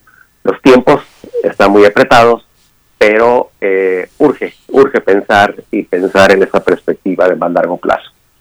Pues, pues le deseamos el mejor, el mejor de los caminos a este tipo de iniciativas, a este tipo de documentos que son colectivos, que, que tienen en la mira pues los problemas más importantes de nuestro país y hay que celebrar este ánimo pues de despejar el, el debate, de reanimarlo, de, de, salir de este atolladero de polarización en el que nos encontramos y ojalá sea eh, a partir de iniciativas como esta que sean tomadas en cuenta. Le agradecemos, profesor Enrique Provencio, coordinador del proyecto Informe del Desarrollo en México en el programa universitario de Estudios del Desarrollo de la UNAM. Muchas gracias. Queda hecha la invitación, nuevo curso de desarrollo.unam.mx, la coordenada para llegar a estas publicaciones. Muchas gracias. Les agradezco a ustedes, Berenice, Vicky, a Radio UNAM y a toda su audiencia. Gracias.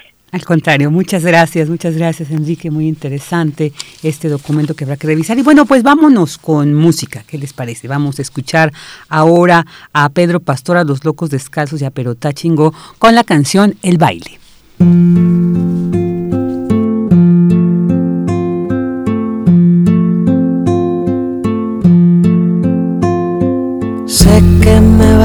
A doler y no me importa.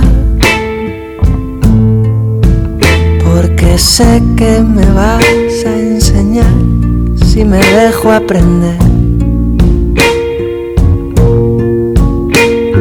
Sé que no voy a saber y no importa si me dejo querer. Sé que me vas a partir aún así. Deshago los miedos. Desarmarás mis esquemas y así aprenderé. Sé que no estoy preparada. Pero acaso se está alguna vez Eres indómita fuego, justo lo que yo buscaba.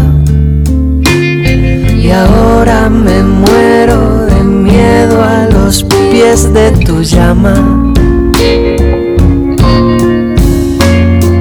Eres la fuerza del viento imparable, arrasas todos mis estanques. Y aquí estoy temblando de duda, pensando si aceptarte el baile.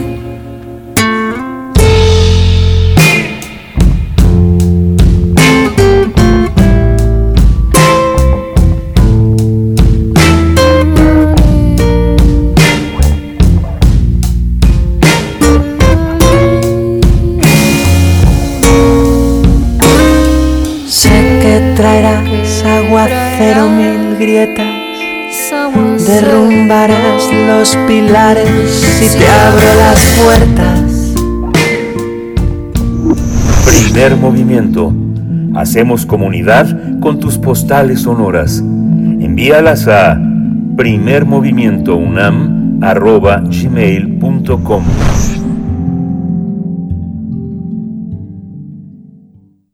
Nota del día. La plataforma virtual Observatorio de Vacunas contra COVID-19 México es una herramienta que tiene como objetivo que la población tenga acceso a datos científicos veraces y actualizados del proceso de vacunación contra el virus. Esta información se puede consultar en el portal de internet Observatorio Vacunas COVID-19.unam.mx, que fue elaborado conjuntamente por la UNAM y el Instituto Nacional de Salud Pública. De esta manera, el público tiene a su disposición un referente sólido para resolver las dudas que surjan sobre el tema, porque el portal es dinámico y cuenta con información reciente que además eh, cuenta con datos avalados por eh, científicamente. Y mediante la plataforma virtual se busca poner esta información en el centro de la discusión para que la sociedad tome decisiones basadas en conocimiento. Además, destaca la importancia de vacunarse contra la COVID-19 para reducir contagios y riesgos y para estar, por supuesto, en condiciones de retomar las actividades con salud. Los especialistas de la UNAM subrayan lo importante que es tomar decisiones basándose en datos duros. Y es que si se toma en cuenta lo que aparece en redes sociales, lo que oímos, lo que dice el vecino, eso pues podría provocar que tomemos decisiones incorrectas. Es por eso que esta plataforma tiene el objetivo de llenar ese hueco con información científica, pero con un lenguaje que sea fácil de entender. Y bueno, pues para conocer más sobre esta plataforma tendremos una conversación. Eh, esta plataforma pues, que divulga la información sobre las vacunas contra COVID-19 y para ello nos acompaña ya el doctor Samuel Ponce de León, coordinador del Programa Universitario de Investigación en Salud de la UNAM. Además, él es profesor de la Facultad de Medicina y jefe del Laboratorio de Microbioma.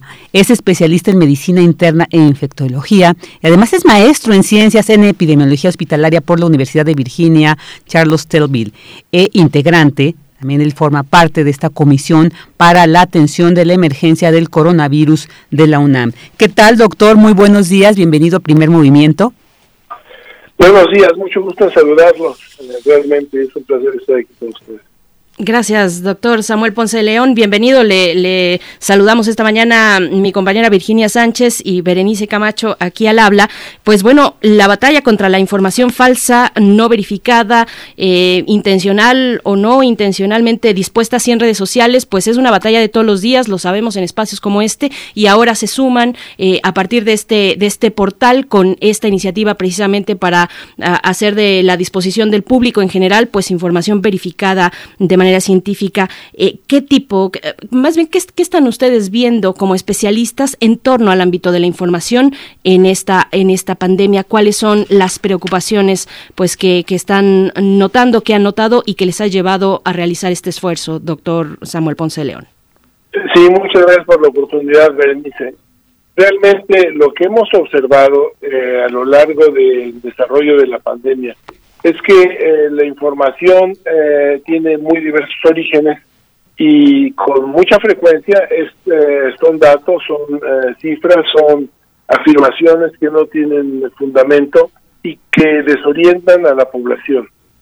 En el caso de la vacunación estamos hablando de una extraordinaria actividad que se está realizando a nivel global tratando de llevar las vacunas al mayor número de habitantes en el planeta en nuestro país, desde luego, eh, también.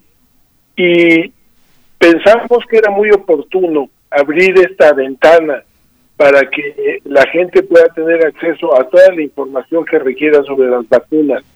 Eh, son preguntas cotidianas que nos hacen a nosotros, seguramente también a ustedes en los medios, eh, y que requieren de una respuesta que esté bien fundada para orientar correctamente. Eh, estamos expuestos a una cantidad de información de muy diversos orígenes, con mucha frecuencia muy mal orientada. Entonces era necesario que abriéramos este sitio, lo discutimos aquí en la universidad, hemos establecido los contactos que requeríamos, el Centro de Ciencias de la Complejidad, el Programa Universitario de Investigación en Salud, la Coordinación de la Investigación Científica. Unimos los esfuerzos para plantear este esta plataforma a donde la gente puede entrar a hacer sus preguntas, a buscar cifras, a buscar artículos científicos. Tiene una gama de, oferta muy amplia, desde preguntas muy simples para el público en general hasta artículos científicos y opiniones para los investigadores. Doctor, eh, eh, en ese sentido también quisiera preguntarle, eh, bueno, nos ha dicho un poco, pero que sí entrar más en detalle. Ya tenemos este esta plataforma donde vamos a poder ver un seguimiento, un registro, ¿no? De cómo ha sido todo este programa de vacunación.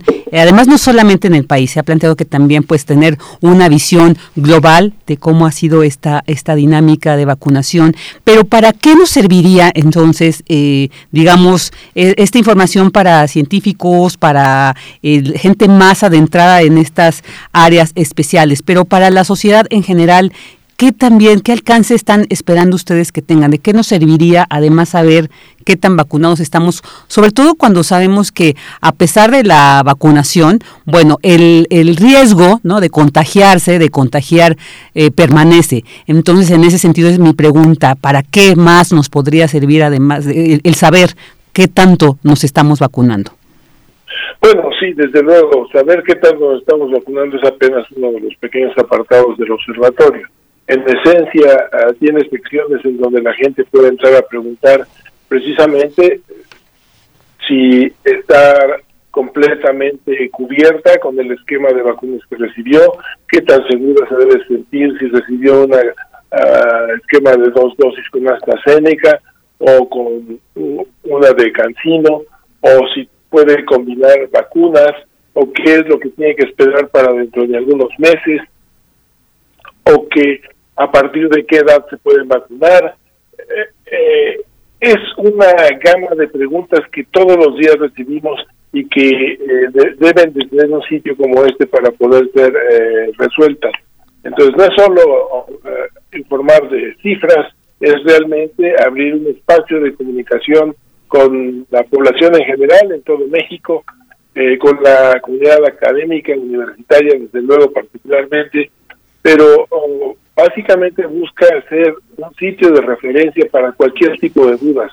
desde el escenario en donde el investigador nos pueda platicar qué es lo que está desarrollando, hasta la persona que trabaja en una oficina de gobierno y que quiere saber si eh, algunas molestias que tiene actualmente podrían estar eh, relacionadas con la vacunación a la que se sometió o, o, o, que tiene temores en relación a vacunarse y aquí podría resolverlo también. Doctor Samuel Ponce León, eh, presenciamos pues actualmente y desde el inicio de la pandemia tiempos de una llamémoslo así, una vorágine de publicaciones científicas de muy diversos órdenes, de muy diversos elementos, orígenes, en fin, es una vorágine de, de este tipo de publicaciones. ¿Cuál es la dificultad incluso para los especialistas en estos temas eh, de encontrar información pues verificada de calidad, información certera en todo este mar eh, informativo que se ha vertido con la pandemia, doctor Ponce León. Pues sí, es, enorme la dificultad porque además la cantidad de, publicaciones que surgen cotidianamente es grande. Eh, en general, el proceso en términos de el desarrollo del conocimiento académico eh, implica que los resultados de los estudios se publican en revistas de prestigio, en donde son evaluados por pares, y, hoy no tenemos este proceso. Eh, este Sigue dando, pero nos enteramos de los resultados mucho antes de que sean revisados editorialmente. Aparecen las publicaciones, eh, desde luego con el aviso de que no han sido revisadas, pero se dan por hecho y empiezan a ser publicadas replicadores de la información. Cada hay un gran número de personajes que se ha convertido en un replicador de, artículos científicos eh, y, entonces toda la desde los científicos, los médicos, los académicos, los biólogos, los químicos, eh, todos reciben una cantidad de información a través de muy diversos medios. Y, pensamos que eh, un sitio como este, en donde se pueda sedimentar este conocimiento y pasar a través de una mínima revisión editorial para algunos de los temas, es muy útil para la población en general, pero en particular también para los académicos en el tema que usted señalaba ahorita. Por supuesto. Claro, claro, esto es, es importante. Y también, eh, eh, doctor, preguntarle, eh, para acceder a esta plataforma virtual, pues es, es muy fácil. Pero, ¿cómo nos recomienda? O sea, hay, hay algunos, eh, digamos, está compuesta de algunas, de un índice, digamos, de, información. ¿Cómo se nos propone acceder a él? ¿Qué, eh, ¿Cómo podemos navegar por esta plataforma? Pues de alguna manera para poder aprovechar toda la información que ahí se vierte y tener, digamos, también esta actualización. Y también ahí aprovecho para, para preguntarle cuánto, qué periodicidad va a tener la actualización de esta plataforma con esta información, va a ser diaria, eh, cada cuándo y para también estar atentos eh, de cada cuándo tenemos que eh, estar accediendo a ella. Esto varía de, de, acuerdo a la sección. Entonces, por ejemplo, preguntas estarían tratando de resolverse en un plazo máximo de 48 horas. Las cifras generales van a estar siendo actualizadas por lo menos cada semana lo mismo que editoriales y otras informaciones. La recomendación es, bueno, que entren al sitio uh, Observatorio Vacunas COVID UNAM y eh, que lo naveguen. Pueden empezar por eh, lo que es el observatorio, la introducción, los objetivos, pasar a la actualidad, cuáles son los editoriales que tenemos ya ahorita publicados, las noticias más relevantes eh, para el día de hoy. pueden entrar con eh, a cada uno de los artículos e ir hasta la última publicación, ir a la sección de publicaciones más novedosas que están realmente eh, mostradas, las que han salido en los últimos días.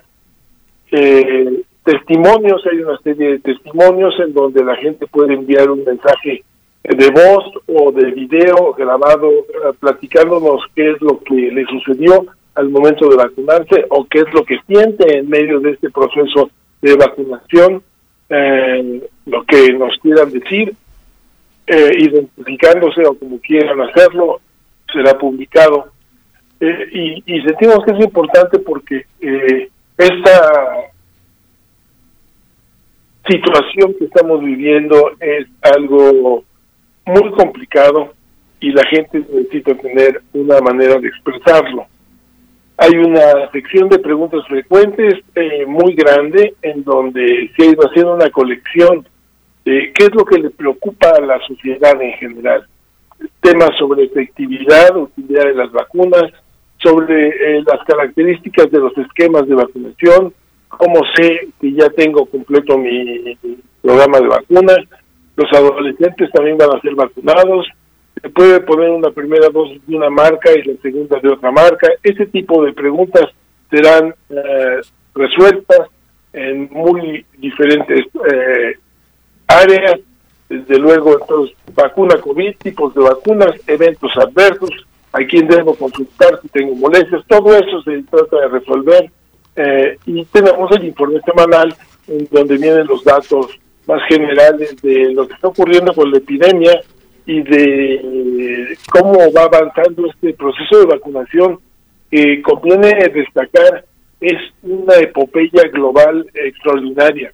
Estamos por llegar a 5 mil millones de dosis de vacunas aplicadas a nivel mundial, que lo mencionamos con facilidad, pero es una logística, un trabajo humano extraordinariamente amplio, responsable, cuidadoso, eh, buscando que la población tenga la mejor protección.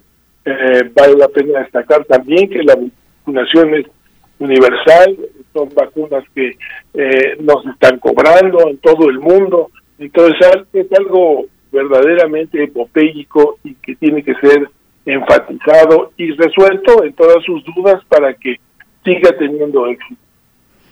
Pues doctor Samuel Ponce de León, una última cuestión ya para cerrar esta conversación y por supuesto invitar a la audiencia a que se acerque al sitio electrónico Observatorio Vacunas COVID-19.unam.mx, todo así en minúsculas y seguido vacunas covid19.unam.mx. Le pregunto por último, eh, reconociendo, como ustedes los, lo han hecho desde su mirador eh, de especialistas, reconociendo las características propias de la población en México, ¿Qué, ¿Qué, temáticas con respecto a los procesos de vacunación son más apremiantes a atender en términos informativos en este momento?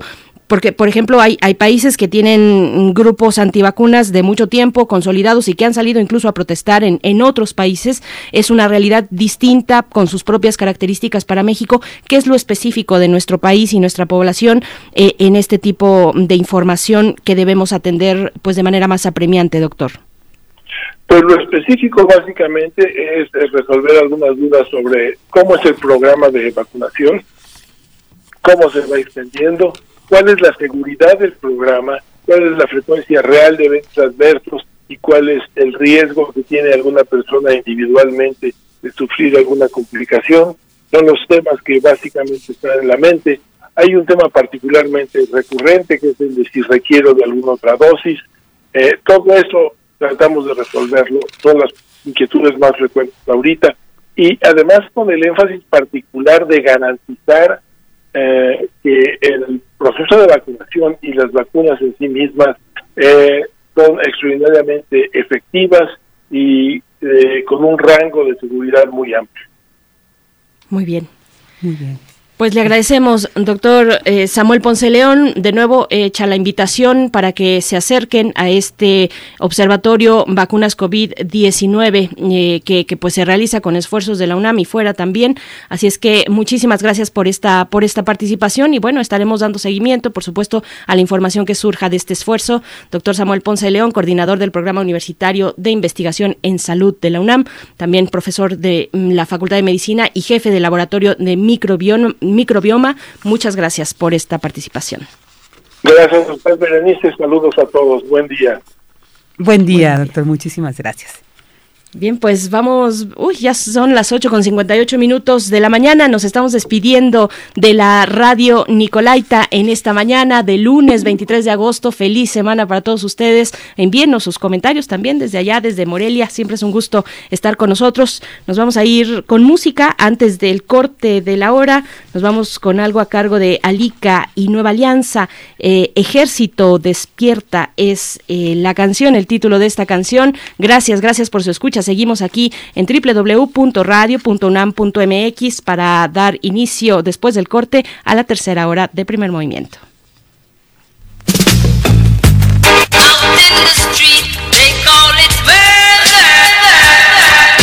Tengo cosas que decirte, mira, escucha con confianza. Atenta a la población, ya está sonando la nueva alianza. Mira mi sabiduría, hay en la enseñanza. Su majestad imperial, el que me cuida y no descansa. Quede claro que cuando hablo de Babilón, quiero algo concreto, no es metáfora, atención. Muchos y distintos mecanismos de control mantienen a la gente oprimida y en dolor como el racismo, imperialismo, capitalismo, colonialismo, fascismo, jerarquías, una gran cuota de egoísmo. Tanto para la villa, para la población, favelas, canteriles, nos falta educación. Tanto para la villa, para la población, rancherío, nos falta organización. No somos rebeldes, somos revolucionarios. No creo que dice la Biblia, pero lees los diarios. No sirven los políticos, nunca nos representaron. Esto no es misticismo, es realidad que está explotando. Ejército despierta, alerta. Una fuente de poder contra el tirano se manifiesta. Ejército despierta, alerta. Una fuente de poder contra el tirano se manifiesta.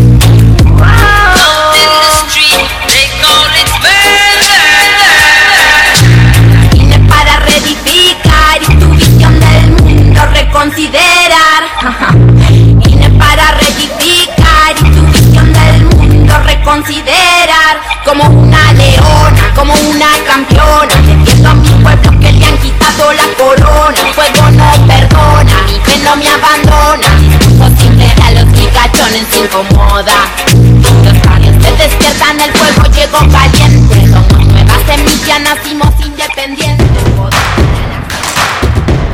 Síguenos en redes sociales. Encuéntranos en Facebook como Primer Movimiento y en Twitter como arroba PMovimiento. Hagamos comunidad.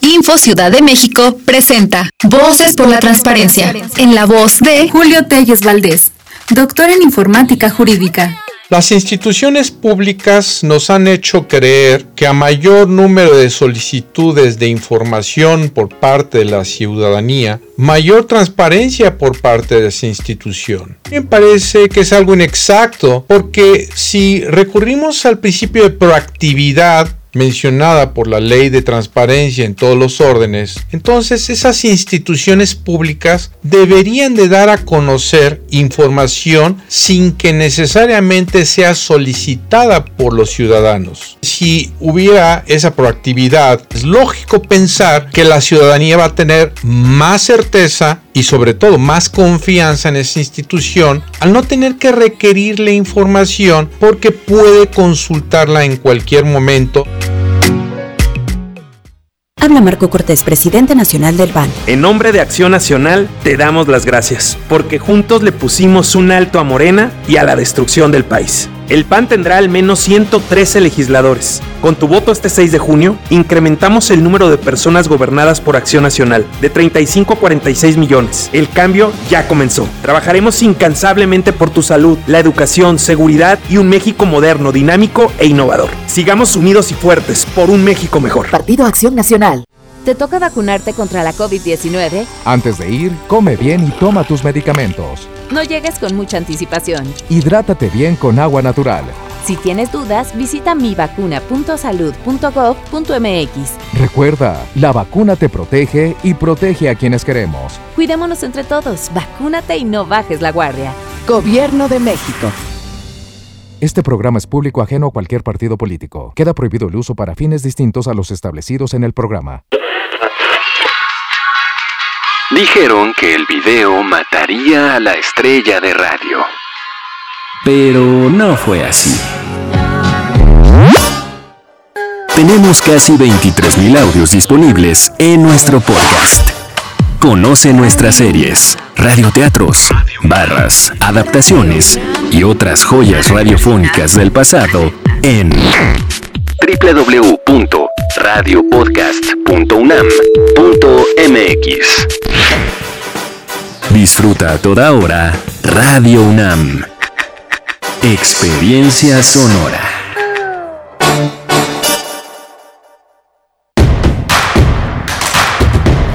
Encuentra la música de primer movimiento día a día en el Spotify de Radio UNAM y agréganos a tus favoritos.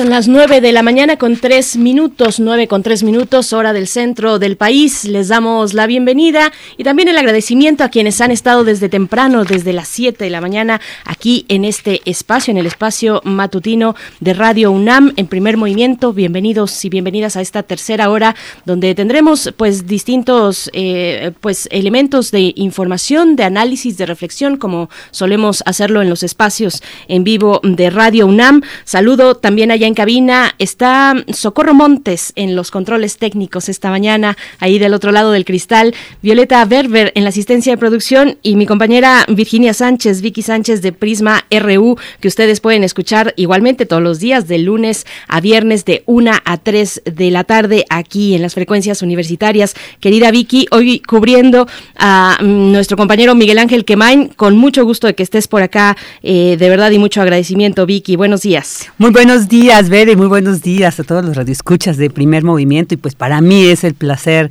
siempre iniciar una semana en compañía de ustedes, de todo este gran equipo de Primer Movimiento, pues es, es la certeza de que es un buen inicio y que bueno, pues muy, muy feliz y contenta. Y al contrario agradezco a ustedes la oportunidad de compartir pues estos espacios radiofónicos. Gracias, gracias Vicky Sánchez, te, escuchamos también en la tarde y pues y pues bueno, mm, hacerles la invitación en este momento antes de irnos con la poesía necesaria, con la mesa del día, hacerles la invitación a que se acerquen a la Gaceta de la UNAM en www.gaceta.unam.mx porque en su portada, además de dedicarla al, Observatorio de Vacunas contra COVID-19 con el que acabamos de, del que acabamos, de conversar con el doctor Samuel Ponce de León, eh, además de ello, pues eh, contienen en su número de hoy una serie de entregas que corresponden a los distintos ámbitos de lo que ha significado estos 18 meses ya que llevamos en México de pandemia.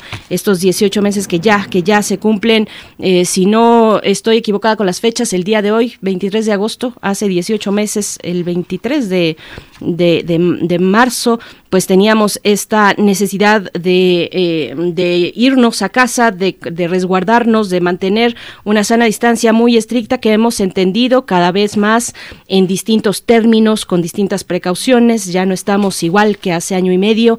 Hemos eh, tenido distintos aprendizajes eh, sanitarios y de otro tipo en general, aprendizajes diversos, desde el uso de cubrebocas, la sana distancia, cómo llevarla a cabo, en qué tipo de lugares, el lavado constante de manos, eh, el limitar la movilidad, vacunarse, en fin, son muchos los elementos que que, hemos aprendido en estos 18 meses de pandemia y hay eh, pues reporte pues de algunos de estos de estas cuestiones, incluso las temáticas psicológicas también los efectos eh, psicosociales de la COVID-19 que han sido pues eh, determinantes en, en, nuestra dinámica social. Así es que acérquense a la Gaceta, gaceta.unam.mx para tener pues este seguimiento en esta especie de bitácora que ha significado también la Gaceta en el seguimiento de la, de la pandemia contra COVID-19. Eh, Vicky, pues, pues así estamos, a 18 meses. A 18 meses, ya, ya casi, bueno, esperemos que cuando lleguemos a los dos años es porque esto ya se haya eh, logrado mitigar, es el gran deseo que desde que inició esto, pues tenemos, yo creo que todas y todos, pero bueno, ahí, ahí, vamos. Y creo que como bien dices, estas herramientas que desde la UNAM se han creado, yo creo que son muy valiosas para ellos, esta información a veces tan sesgada, pues con esta información que la universidad siempre desde la mirada de los expertos nos ofrece, nos permite pues tener otro tipo de, de conocimiento y de reflexión sobre nuestro papel, ¿no? Sobre nuestra presencia en este andar eh, cotidiano respecto, pues, sobre todo en este marco de la pandemia que ha sido tan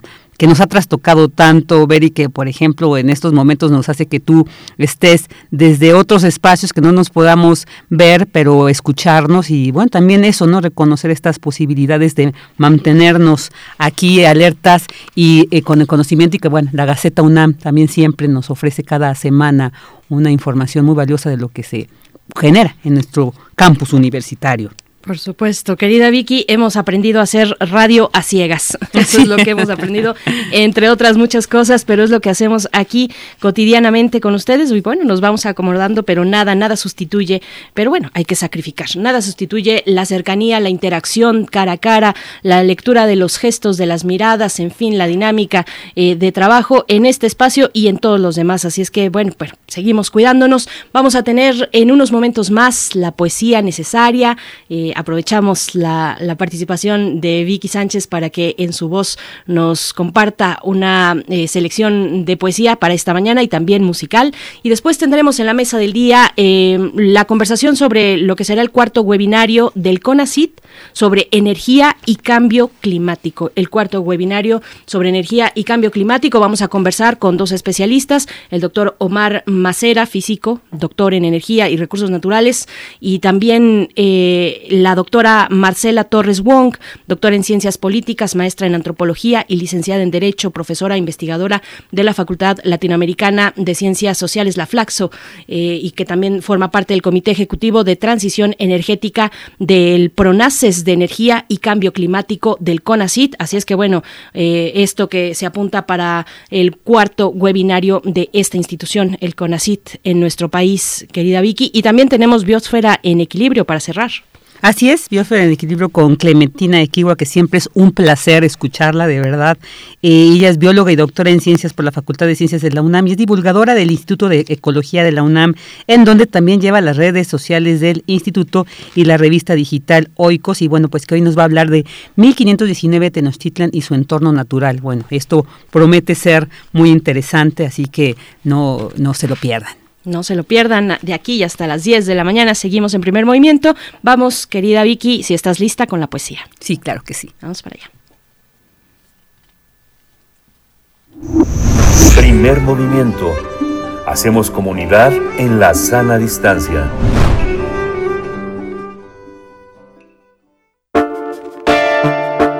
Es hora de poesía necesaria. Y bueno, recientemente en un viaje que tuve, que fui a Morelia, tuve la oportunidad de tener, de recibir un material muy interesante de un gran poeta muy joven que nació en la Ciudad de México, pero ahora radica en Morelia, y que después de un vasto trabajo, ¿no? donde presenta en antologías, ha obtenido premios, se encuentra coordinando otros, otros materiales, pero bueno, ha presentado su primer libro de poemas titulado Puto Amor, y bueno, de ahí quiero leer esta, poesía de Emanuel Brío. Este libro, eh, este, esta compilación de poesías que tiene el prólogo de Caliche Caroma, también un gran poeta y un promotor cultural, un gran artista que también ahí radica en Morelia. Bueno, pues aquí se conjuntan estas miradas y quiero compartirles el poema que se titula Mediodía. Así tiritan las flores en la boca de la primavera, se tuercen, se yerguen, se desprenden de la lluvia. Así tiritan las flores cuando miro en el campo interminable el filo de tu sombra, el agresivo andar de la libélula.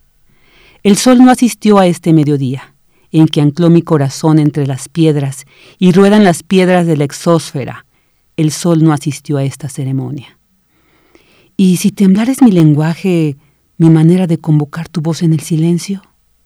Estoy mundano, estoy tuerto de mirarte entre el vapor de los trenes que no avanzan. Comprendo en mi revólver. El mundo se fugó con tus zapatos.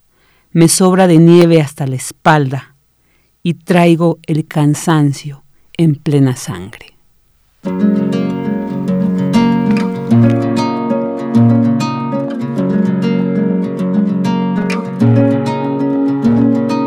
Qué morena vienes andar por ahí, lo bien que te sienta estar lejos de mí. Me pediste tiempo, condena que ya cumplí. No ha cambiado nada, ya decido yo por ti. Y aunque cada dos días me acuerde de tus pecas, agarrar esta cuerda. Me quema las muñecas, no pienso ser tu espía, ni tu mejor amigo. Quiero que ames libre, aunque sea sinmigo. Hay que soltar con fuerza, dejar que llueva mares, llenarnos la cabeza de pájaros de Portugales. Solo de imaginarte me entran los mil temblores, pero no tengo el cuerpo pa' mendigar amores, pero no tengo el cuerpo pa' mendigar amores.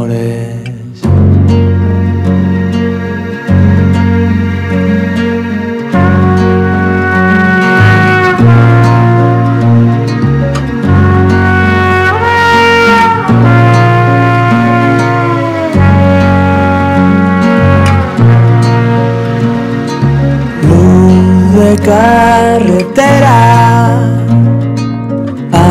asfalto y añil. Empezar de cero, alejándome de ti. Y aunque cada dos días me acuerde de tus pecas, agarrar esta cuerda quema las muñecas, no pienso ser tu espía, ni tu mejor amigo. Quiero quedarme libre, aunque sea sinmigo. Hay que soltar con fuerza, dejar que llueva mares, llenarnos la cabeza de pájaros de Portugales. Solo imaginarte, me entran los mil temblores, pero no tengo el cuerpo para mendigar amores, pero no tengo el cuerpo para mendigar amores.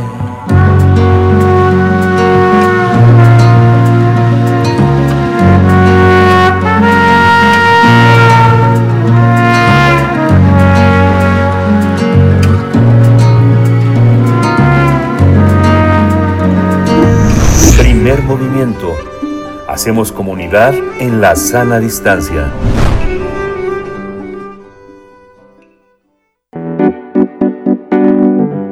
La mesa del día. Las zonas rurales de México carecen de las tecnologías para cubrir sus necesidades básicas como la cocción de alimentos, el calentamiento de agua y calefacción, así como electricidad para iluminación, refrigeración, bombeo de agua y otros usos, mediante el aprovechamiento de fuentes renovables locales. Se estima que en las zonas rurales de México más del 75% de la población vive en pobreza energética. O sea, no cuentan con tecnologías energéticas accesibles y eficientes que favorezcan el desarrollo local e inhiban la migración. Es por ello que el cuarto webinario del Consejo Nacional de Ciencia y Tecnología, el CONACIT, realizará este martes 24 de agosto, el día de mañana, el seminario Sistemas Energéticos Rurales Sustentables, en el que expertos nacionales e internacionales presentarán soluciones integrales a esta problemática. Y bueno, para ello conversaremos sobre los sistemas energéticos rurales sustentables en México con el doctor Omar Macera. Él es físico, doctor en energía y recursos naturales. También es investigador del Instituto de Investigaciones en Ecosistemas y Sustentabilidad de la UNAM Campus Morelia, en donde dirige el grupo de innovación, ecotecnología y bioenergía y coordina el clúster de biocombustibles sólidos. Él recibió el Premio Nobel de la Paz como parte del panel intergubernamental de cambio climático y en 2015 también recibió el Premio Universidad Nacional en el área de innovación tecnológica. ¿Qué tal, doctor? Muy buenos días. Muchas gracias por estar aquí en Primer Movimiento. Les saluda Virginia Sánchez y Berenice Camacho. Muy buenos días, eh, Virginia y Berenice. Un gusto estar otra vez con, con ustedes aquí en, Primer Movimiento. Ya este, les he comentado que somos eh, en mi casa es el programa que oímos todas las mañanas, así que un gusto estar con ustedes. Es, un gusto también de vuelta. Muchas gracias, eh, doctor Omar Macera. Bienvenido una vez más. También, también nos acompaña, estamos en compañía de la doctora Marcela Torres Wong. La presento y es doctora en ciencias políticas, maestra en antropología, licenciada en Derecho. Es profesora e investigadora en la Facultad Latinoamericana de Ciencias Sociales, la FLAXO. Sus áreas de investigación incluyen conflictos socioambientales, industrias extractivas, movimientos indígenas e instituciones participativas en Bolivia, Perú y México. Es parte del equipo de investigación Conversando con Goliat, participación y movilización en torno a conflictos extractivos y medioambientales en México y también forma parte del Comité Ejecutivo de Transición Energética del PRONACES de Energía y Cambio Climático del CONACIT. Doctora Marcela Torres Wong, qué gusto, qué placer, bienvenida a Primer Movimiento. Buenos días. Muchas gracias, Berenice, muchas gracias, Virginia, un gusto estar con ustedes hoy, esta mañana. Igualmente, el gusto es para nosotros. Gracias. Bien, pues pues empezamos esta conversación preguntándoles en la introducción que dimos a esta charla, pues eh, hablamos y dábamos algunos elementos sobre este concepto de pobreza energética. ¿Qué entender por pobreza energética? ¿Qué eh, elementos son específicos de nuestro país con respecto a, esa situación? Eh, em, es una pregunta para ambos. Empiezo así también en el orden que fue la presentación con, con usted, doctor Omar Macera, por favor.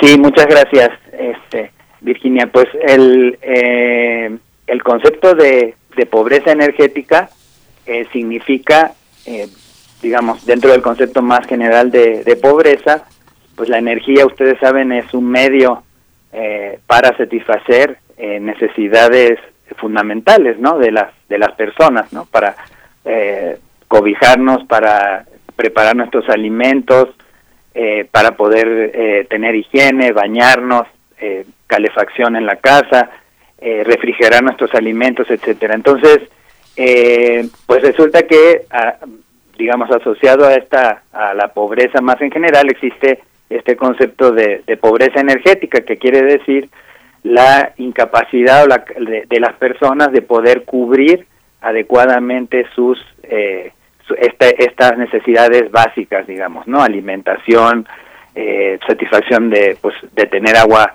agua potable en sus, en sus domicilios, eh, refrigeración de los, de los alimentos, tener confort térmico en su casa, etcétera, ¿no?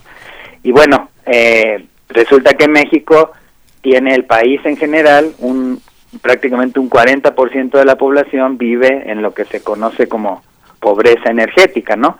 De los, y en el sector rural un 75% de la población. Es decir, más de las eh, dos terceras partes de la población de, de México, o sea, tres cuartas partes, no satisface adecuadamente estas necesidades. Aunque el, el discurso muchas veces pensamos no en todo lo que son ahora las, las energías renovables, etcétera, ha ido mucho por la parte de electricidad, pues muchas de estas necesidades tienen que ver también con eh, en el caso de, México y las zonas rurales del mundo con la, satisfacción de las necesidades de, cocción de alimentos, ¿no? Que de hecho son casi el, el 80% de, de la energía se va para estas necesidades y en, en México en particular pues no están resueltas adecuadamente ya que eh, casi 28 millones de personas cocinan con este fogones abiertos de, de leña, digamos. No, no, no es que la leña en sí sea un problema, pero sí el usarla de manera inadecuada eh, con fogones que producen humo y tienen otras otro tipo de cuestiones, ¿no?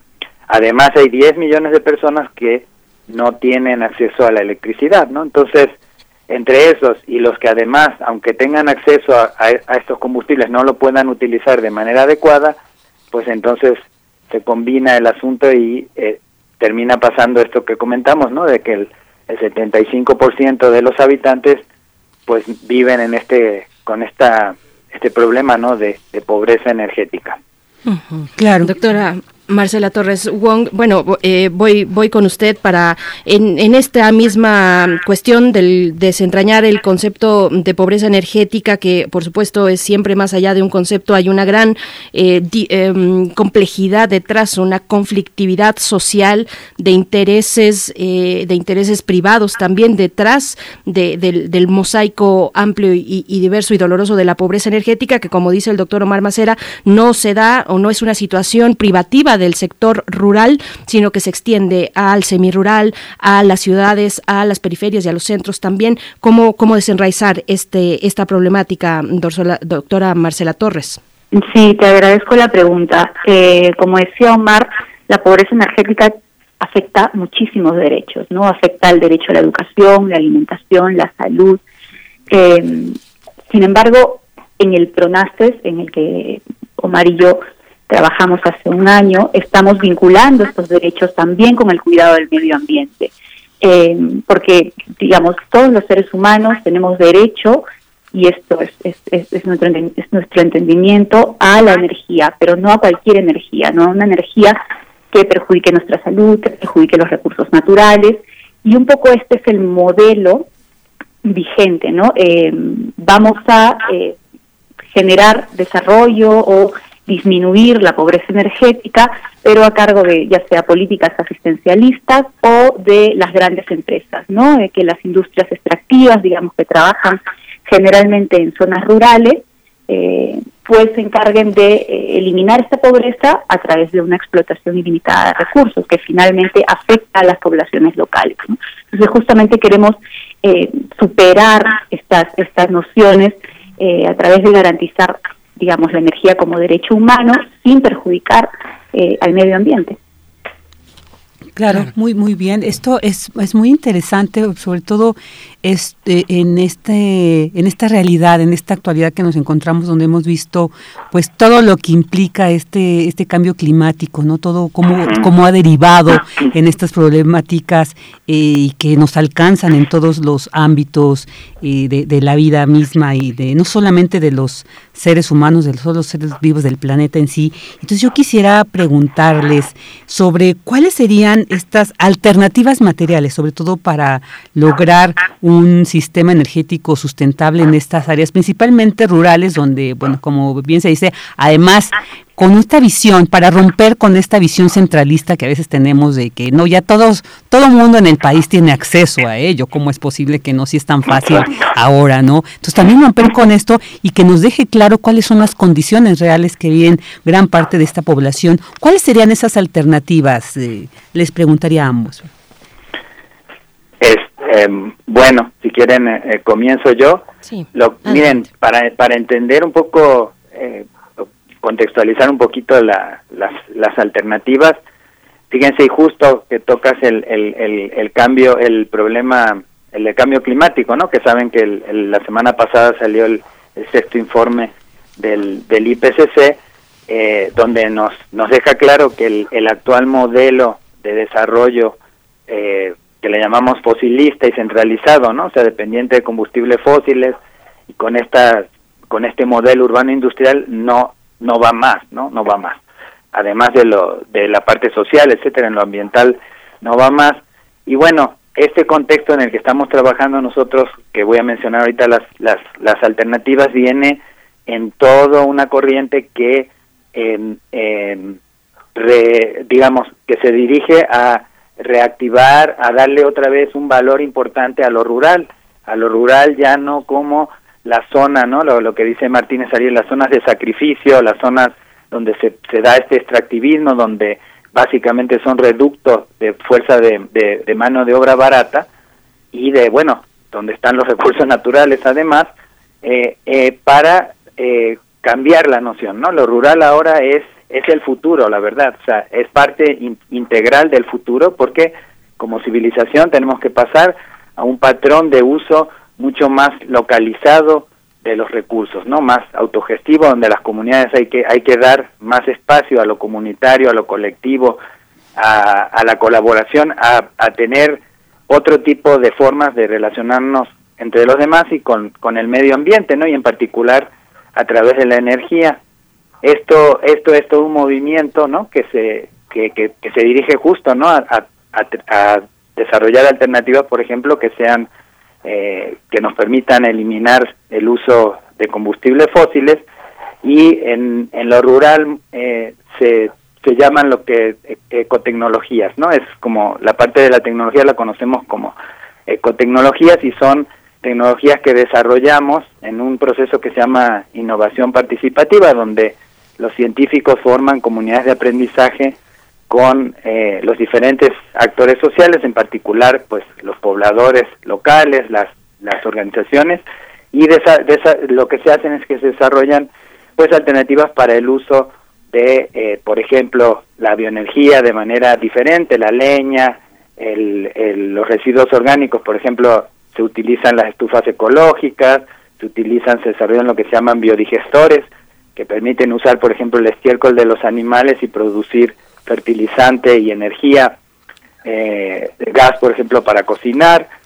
Eh, se utilizan, pues, también los eh, diferentes tipos de calentadores solares más adecuados a las zonas rurales para calentar el agua, hornos eficientes de, leña y de, otro tipo, ¿no? De que utilizan también los residuos de biomasa y, y, así tenemos secadores solares, secadores de frutas, existe toda una gama de alternativas que son como la, la forma, ¿no? De, de plantarse y, y, y, poner una una nueva un, un eh, una nueva forma, ¿no? De, de entender la, la ruralidad, dándole pues, eh, posibilidades reales a la gente de eliminar esta pobreza energética, tener este derecho que hablaba Marcela, el derecho a la energía, hacerlo verdad, y eh, a la vez dar elementos también para que la gente pueda tener más actividades productivas en lo, en lo local. Claro. Doctora. Sí, eh, lo que dice Omar es, es, es justamente esto que proponemos, ¿no? De no entender ya lo social y lo ambiental como separados, ¿no? Que muchas veces es también la propuesta, digamos, de las grandes empresas mineras, petroleras, pero también eólicas, ¿no? Eh, usamos el recurso natural y, bueno, nos, nos encargamos de la parte social, por otra parte, ¿no? Eh, como si fueran distintos. Eh, eso ya no, esa visión ya no encuentra cabida en el mundo eh, actual y en la crisis climática actual. Entonces, no podemos satisfacer una necesidad social sin procurar el cuidado del medio ambiente y viceversa, no porque somos parte finalmente de la tierra. Y lo que proponemos ahora son metodologías participativas que, digamos, busquen una relación horizontal entre la comunidad científica y todas las ecotecnologías que se vienen produciendo desde hace muchos años y las comunidades rurales, para que se generen modelos de desarrollo anclados en dinámicas locales y aspiraciones locales. Es decir, romper finalmente con esta visión vertical de, de desarrollar a las poblaciones rurales, como si no tuvieran agencia o como si no fueran actores importantes en su propio desarrollo. Doctora Torres Wong, me sigo con, con usted porque me parece que no terminamos de enlistar las alternativas energéticas, en este caso sus, eh, sustentables rurales, cuando se asoma necesariamente pues el elemento pues que, que, azota a muchas comunidades, el de la violencia, el de la persecución que sufren muchos defensores de esas alternativas de las que estamos hablando y, y ocurre en México, pero también en toda la región eh, latinoamericana hay persecución de defensores del territorio. ¿Cómo, ¿Cómo tendría que darse este cambio, esta vuelta, uh -huh. digamos, en ese paradigma extractivista? ¿Cuál es la posibilidad sí. de diálogo con, con la industria, eh, pues que eh, suponemos y, y en muchos casos se ha demostrado, ha perpetrado pues esta, esta persecución ha inhibido de alguna manera pues que estas comunidades afloren en sus posibilidades sustentables de, regular, de generar recursos pues que, que les sean próximos, que, que, sean sustentables. ¿Cómo se ve esta cuestión, doctora Torres? Sí, como bien dices, eh, digamos, México está entre los países más peligrosos para ser ambientalista. Y en América Latina, tristemente, son los miembros y miembros de poblaciones indígenas los que son más proclives a ser asesinados a causa de la defensa ambiental. ¿no? Y esto tiene que ver, bueno, con una protección del Estado, evidentemente, pero también con esta, eh, con estas visiones racistas acerca de lo que es desarrollo y cómo deben ser utilizados los recursos, ¿no? Eh, yo creo que es importante para todas y todos como humanidad que reflexionemos acerca de cuáles son las maneras más armoniosas de utilizar estos recursos. Y sí, es importantísimo mirar a las comunidades indígenas eh, que, digamos, viven en pobreza energética, sin duda, la gran mayoría de ellas, pero sin dejar de lado que hay que satisfacer ese derecho, no, también recuperar la manera en que utilizan los recursos, no, eh, sin esencializar y sin romantizar, porque esto es una cosa que también perjudica mucho en mi visión, pero sí en atención a cómo podemos generar eh, modelos más sostenibles de recursos en armonía con otras visiones, otros entendimientos, otras prácticas eh, de relación, digamos, de relación con la naturaleza, ¿no? Eh, yo creo que, que tener, digamos, a, a mujeres indígenas, a hombres indígenas muriendo cada año en México y en, toda América Latina, ¿no? Eh, digamos, a causa de esta defensa, debe debe ser un, un, foco de alerta para el gobierno mexicano actual, ¿no? Eh, y digamos que se procuren políticas de seguridad, pero también en este sentido en el que estamos proponiendo desde el PRONACES, ¿no? De generar estos modelos de desarrollo, que ahora mismo los llamamos alternativos, pero que no deberían ser alternativos, no deberían ser la regla. Precisamente, por supuesto. Doctor Macera, sí, además lo que quiera compartir al respecto, yo nada más entre paréntesis me quedo muy eh, pues acudida por este término que utilizó hace un momento, las zonas de sacrificio todos las conocemos, las vemos, pasamos de largo, volteamos sin querer y volteamos después inmediatamente hacia otro lugar. Pasamos de largo por estos lugares. Pero bueno, eh, un poco también sus consideraciones sobre, sobre qué tan posible, qué tipo de diálogo, cómo avanzar y qué se está proponiendo en este cuarto webinario del CONACIT sobre, sobre esta temática sistemas energéticos rurales sustentables. Sí, bueno, mira, es, es terrible, ¿no? Porque esta de zonas de sacrificio y como mencionaba Marcela, eh, la verdad que es una tragedia además para México, donde a mí siempre me ha llamado mucho la atención de que ahora no que, eh, que estuvo lo de el aniversario de la conquista de Tenochtitlan, etcétera, siempre hay como golpes de pecho sobre lo que es, ¿no? Lo rural, lo, ancestral, las culturas, etcétera, pero en la práctica pues se sigue seguimos, ¿no? con un modelo justamente desarrollista y donde al final de cuentas toda esta gente, todo este, este eh, pues eh, diversidad biocultural, ¿no? Que, que, existe tan importante en México, que es, es la esencia y es, es parte del, presente y parte fundamental del futuro, pues se ve totalmente avasallada, ¿no? En lo económico, en lo cultural, en, en, en incluso lo tecnológico que nos, nos importa mucho ahora, ¿no? Entonces, nosotros, la verdad, como les he dicho otras, hemos comentado aquí otras veces, estamos apostando con el PRONACE, ¿no? Un poco parafraseando a Freire, eh, por otra forma de pronunciar el mundo desde lo, desde lo tecnológico, desde lo social, desde lo ambiental, ¿no? Y esta, esta forma, por ejemplo, eh, se basa mucho en, pues en los casos exitosos de, de, eh, de, este, de gestionar, ¿no? La, en este caso, la energía y los recursos desde lo local, desde lo comunitario, eh, en, lugar de para vencer esta dicotomía, ¿no? Que parece que o pasamos a, o tiene que ser la gestión energética desde lo estatal y todo tiene que estar en manos de grandes compañías tipo Pemex o CFE o tiene que ser eh, lo privado, ¿no? Llevado al, al extremo neoliberal donde son entonces solo las grandes industrias otra vez privadas las que eh, pueden gestionar, utilizar la energía. ¿no? entre esos dos, justamente está la parte que nos interesa a nosotros muchísimo, que es la parte comunitaria, la parte de eh, desarrollo de cooperativas energéticas, lo que se llama la energía distribuida, en donde las mismas comunidades, ¿no? En, sobre todo a través de empresas sociales, etcétera, pueden gestionar, producir, ¿no? Lo que le llaman ahora los prosumidores de energía, producir y consumir su energía, ¿no? Entonces, hay todo un espacio ahí muy interesante, ¿no? No se, se está dando incluso a nivel global en este movimiento que les comento yo de, de, de retomar, ¿no? Retomar lo local, retomar los ciudadanos, se da en las zonas urbanas y también se está dando en las, en las zonas rurales.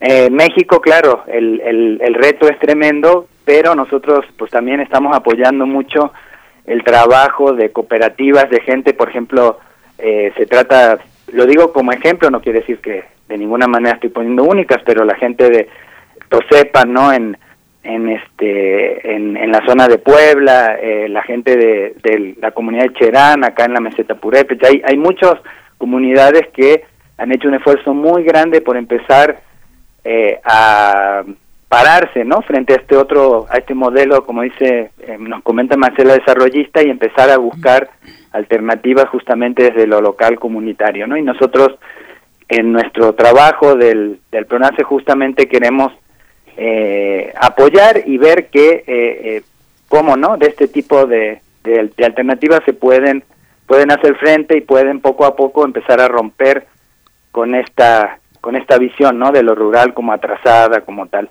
que de hecho se, se pues se, se combina muy bien con todo este que ustedes tienen eh, el, eh, el programa que digo la sesión con Alberto Betancourt no que es toda la cuestión del movimiento agroecológico en México, etcétera. Son partes del mismo paradigma, ¿no? De trabajar mucho sobre sobre esta cuestión de lo local, el diálogo de saberes, construir estas comunidades y poco a poco ir rompiendo, por supuesto, buscando también este eh, una sinergia y un, una comprensión mayor de la en la parte de política pública, ¿no? Para para que hay, existan poco a poco se van abriendo estos espacios de de nuevas posibilidades también para la gente del, del campo, ¿no?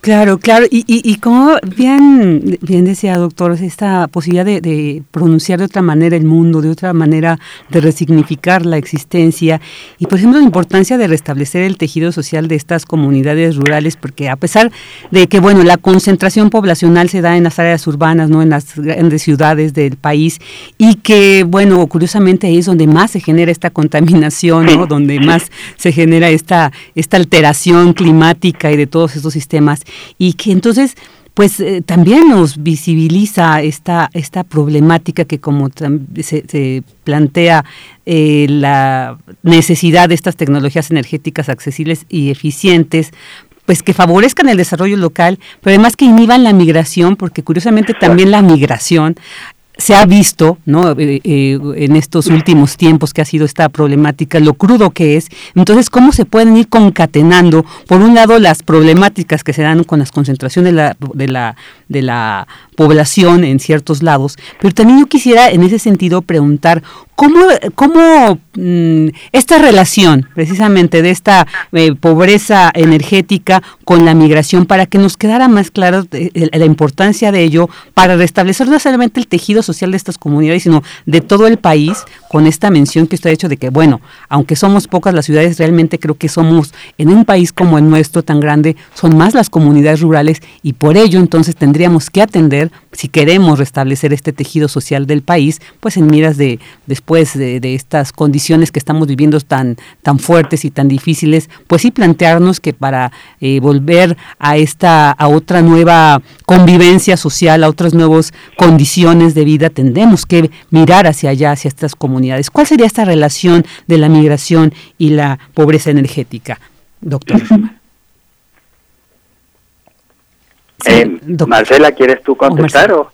Bueno, sí, eh, sí, eh, igual, como decía Omar, ¿no? una de las cosas que nos proponemos es generar eh, trabajos de calidad en aquellos lugares donde justamente la gente se ve obligada a migrar por la ausencia de oportunidades económicas y esto a partir de eh, alternativas eh, socioambientales sostenibles, porque muchas veces vemos que la opción eh, de trabajo para las comunidades rurales pasa porque venga una empresa extractiva o petrolera eh, a ofrecer este supuesto trabajo, ¿no? Que es un trabajo efectivamente eh, que vulnera su salud y el medio ambiente, que lo destruye y luego cuando los recursos naturales se acaban, la empresa se va y la población otra vez se ve obligada a migrar, ¿no? Es un círculo vicioso, quedan los pueblos fantasmas tan típicos abandonados después de que la empresa minera, digamos, acaba operaciones. ¿no? Lo vemos en muchas partes del país y del mundo. Entonces también, eh, digamos, proponemos esta justamente esta esta forma de entender las oportunidades laborales que integren lo social y lo ambiental. ¿no? Por supuesto. Y, y la, sí, sí, adelante, para, doctor. pa- sí, para com- complementar que eh, lo interesante de los, y nosotros fíjense que hablamos, muy importante, recursos renovables locales, porque porque la, la parte aquí importantísima es, ya no estamos hablando, sí estamos hablando de la energía solar, sí estamos hablando de la bioenergía, que nadie, por cierto, prácticamente habla actualmente, pero sí estamos hablando de la energía eólica, pero de una manera muy diferente, no estamos hablando de torres gigantes que se tienen que comprar y traer importadas de Dinamarca o de China, ¿no? Estamos hablando de alternativas que se pueden generar en su gran mayor parte a nivel en, eh, a nivel nacional, ¿no? Con componentes de, de ciencia y tecnología nacional y que estén adaptadas a la escala y a las condiciones de las de las comunidades, ¿no? Entonces, ¿qué pasa? Que esas al utilizar los recursos, el empleo, o sea, emplea uno a la fuerza de trabajo local, emplea los recursos locales y justamente empiezas a crear, a dar valor agregado y dar condiciones, ¿no? Por ejemplo, pequeñas industrias alfareras, este, de panadería, de, de secado, de, de, de procesamiento de alimentos, etcétera, fibras, madera, etcétera, de tal manera que el empleo se genera y se queda en las comunidades. Entonces tú empiezas a crear las condiciones para justamente romper con la migración. Entonces por eso es tan importante esta estrategia. Es la energía, ya saben, pues es un pilar muy importante. Entonces en la medida que se puede generar y que nos puede ayudar, en vez de ser mano de obra, tres o cuatro, eh, no sé, diez personas de la comunidad, mano de obra de, nada más para apoyar ahí a, a, a, a una tipo estas eh, aerogeneradores de la ventosa gigantes, ¿no? Em- Empresas grandes que nada más están ahí apoyando para cuidar a lo mejor un predio, ellos gestionan, utilizan y se comprometen, ¿no? Y se capacitan y la misma comunidad va creando sus cuadros, etcétera, para este que a través del uso de la energía eh, pueda desarrollar estas actividades económicas, ¿no? Y entonces, pues poco a poco vamos construyendo el, las bases para para lo que decíamos esta nueva ruralidad. Por supuesto, pues, pues les agradecemos mucho. Uno desde acá, desde la ciudad, desde estos miradores eh, contaminados y demás, lo, lo entendemos muchas veces como nuevas alternativas, pero hay saberes gestados desde mucho tiempo atrás que han resuelto necesidades energéticas durante mucho tiempo con un menor impacto ambiental, con posibilidades y, y sin, sin rupturas, digamos, sino con una gran riqueza, no rupturas del tejido social, sino un enriquecimiento del mismo. Así es que les agradecemos, eh, sigamos privilegiando este tipo de diálogos. Por el momento está hecha la invitación para que el día jueves, este próximo jueves, 24 de Martes, agosto, martes. ah, martes, Ma- martes. Perdón, martes está mal. Es el mañana de 12 a 2 en el eh, como parte exactamente del el cuarto eh, seminario sobre eh, sistemas rurales eh, de energía sustentable.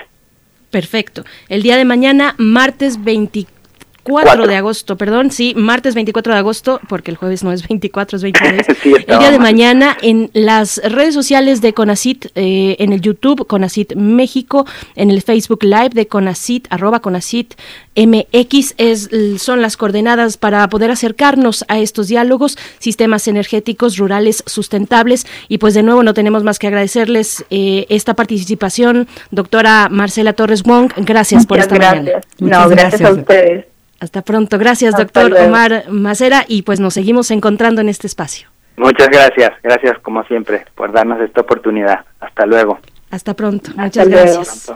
Bien, pues nos vamos a ir con un poco de música. Son las 9 con 46 minutos. Ya después llega la doctora Clementina Equigua para hablar precisamente del contexto ecológico de mm, la Tenochtitlan, de la antigua Tenochtitlan 1519. Es así como nombra ella eh, pues su participación de esta mañana. Por el momento nos vamos con música, querida Vicky. No sé Así si es. Sí, por sí, ahí. sí. Vamos a presentar, eh, vamos a escuchar a Monte, a Bomba Estéreo y a Nadia Góngora con la canción Sonic Forest.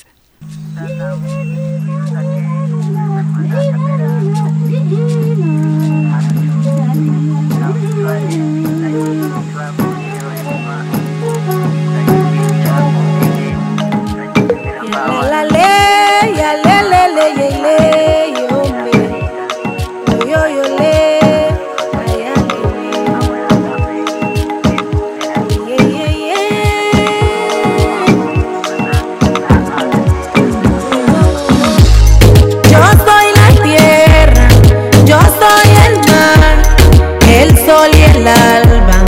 Yo soy hasta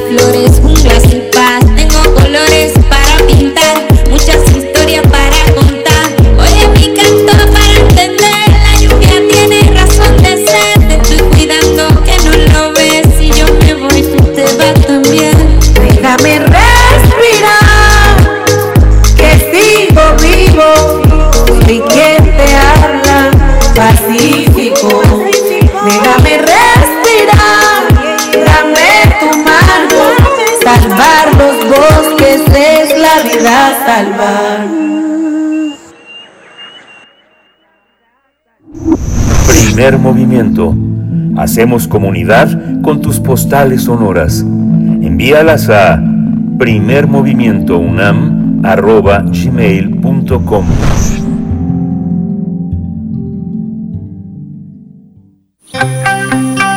Biosfera en equilibrio. 1519 Tenochtitlan y su entorno natural es el tema que nos comparte esta mañana la doctora Clementina Equigua, quien ya está con nosotros. Ella es bióloga y doctora en ciencias por la Facultad de Ciencias de la UNAM, divulgadora del Instituto de Ecología y lleva a cabo la revista digital Oikos Más, una revista digital que no se pueden perder. Y pues bienvenida, Clementina Equigua, querida. Buen lunes, cuéntanos por favor. Buen día, pues es que hace una semana se cumplieron 500 años de la caída de México Tenochtitlán entonces es un buen momento para pensar qué había también en el entorno natural. Y bueno, es que Hernán Cortés llegó a México a principios de 1519. Pisó suelo mexicano en Cozumel y de ahí realizó un largo viaje costeando la península de Yucatán hacia el norte. Tocó tierra en algunos puntos, entre ellos Tabasco, en donde fundó Santa María de la Victoria. Siguió hacia el norte, en donde fundó la Villa Rica de la Veracruz en abril de ese año, desde Veracruz, se internó tierra adentro con el ejército de unos cuatro mil hombres. Caminaron por planicies, montañas y valles, pasando inicialmente por algunas porciones de exuberante vegetación tropical. Al subir las montañas, atravesaron por bosques de pinos, de oyamel y de encinos. Ya para llegar a la Gran Tenochtitlán, atravesaron el famoso Paso de Cortés, un parteaguas que divide el eje volcánico transversal del norte, de norte a sur, una región característica por sus grandes bosques de pinos y pastizales y que hoy es protegido como parque nacional. En su historia verdadera de la conquista de la Nueva España, Bernal Díaz del Castillo describe sus primeras impresiones cuando llegaron a Tenochtitlán y se admira de la diversidad de plantas y animales que están en los jardines que rodeaban sus aposentos. El recuento de Bernal del Castillo es del México de noviembre de 1519. Ante él se extendía una cuenca lacustre de alrededor de 7.000 kilómetros cuadrados con cinco lagos de poca profundidad. Al norte estaba Zompanco y, y Xaltocan y al sur Xochimilco y Chalco y en el centro estaba Texcoco. Los lagos del norte y del sur eran más elevados que Texcoco, el del centro en donde se acumulaba todo el agua que escurría de la cuenca. Texcoco además era salado por las sales que también se acumulaban al evaporarse el agua. Tenochtitlan se fundó en una isla baja e inundable que estaba en la porción, occidental del lago de Texcoco y con el paso del tiempo se convirtió en la capital del poderoso imperio azteca. Las lluvias dentro de la cuenca ayudan a conformar los ecosistemas que hoy eh, conforman el Valle de México. Al norte llueve poco y los ecosistemas más bien son semiáridos, en donde, donde dominan, por ejemplo, las nopaleras y los matorrales de huizache. Al sur la lluvia es abundante y dominan bosques de distintos tipos. En el libro de las Sinampas a la megalópolis eh, de Ezequiel Escurra, describe con mucho detalle el entorno ambiental de la cuenca antes de la llegada de los españoles y dice que además del sistema lacustre y sus costas salobres, había zonas pantanosas cubiertas por pastizales y magueyes. En las zonas más altas del sur había bosques de encinos y en las pendientes más secas del norte había matorrales de huizache. Todavía hay encinares que llegan hasta unos 2.500 metros de elevación, en donde se empiezan a mezclar, con tepozanes, ailes y madroños.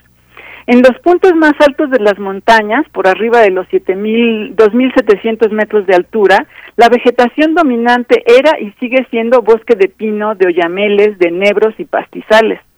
En total, escurra de nueve grandes zonas ambientales en lo que fuera la cuenca de México. En este entorno natural se desarrolló la cultura mexica.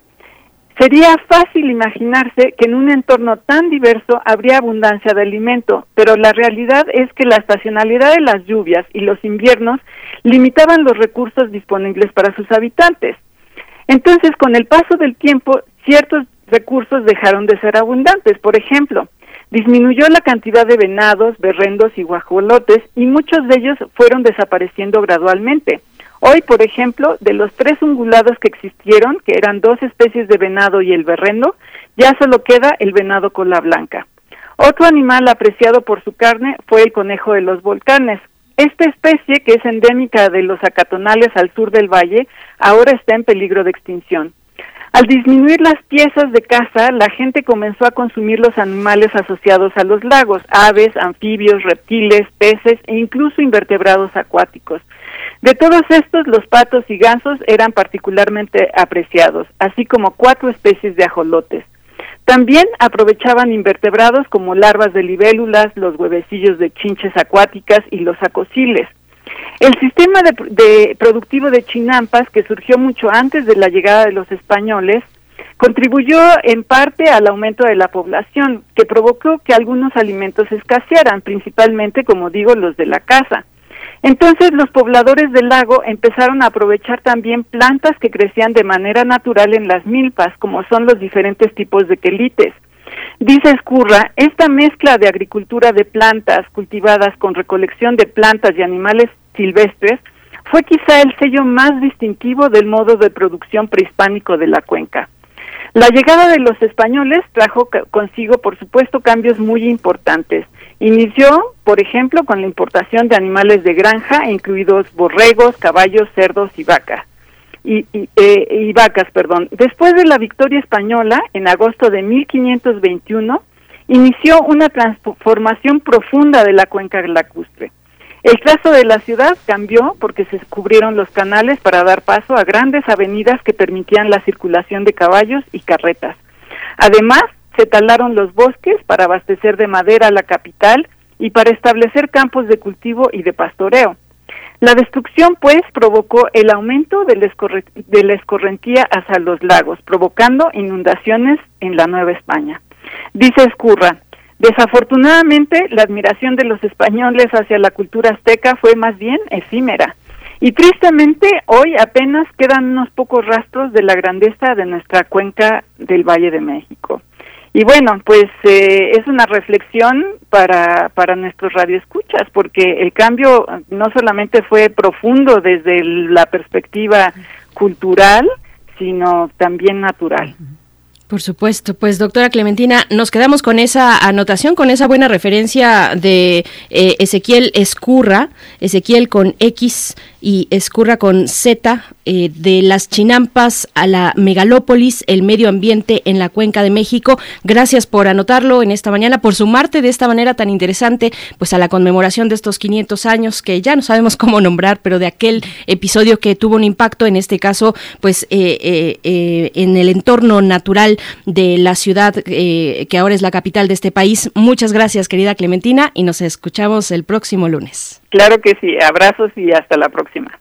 Gracias, hasta pronto. Pues bueno, estamos a punto de despedirnos, son las nueve con 57 minutos. No quiero dejar de mencionar un comentario con respecto a la charla anterior de la mesa del día, Sistemas Energéticos Rurales Sustentables. Eh, Jorge Morán Guzmán nos dice, soy ingeniero químico y una de mis alumnas se tituló Implementando un biodigestor de gas metano a partir de desechos rurales en Guanajuato, hace 10 años. Creo que ya es hora de cambiar este mundo capitalista neoliberal o no tendremos futuro. Gracias, profesor Jorge Morán. Con esto nos despedimos y agradecemos eh, esta participación, que, eh, querida Vicky Sánchez, y te escuchamos en Prisma RU de una a 3 de la tarde, de lunes a viernes aquí en Radio UNAM. Muchísimas gracias, Vicky.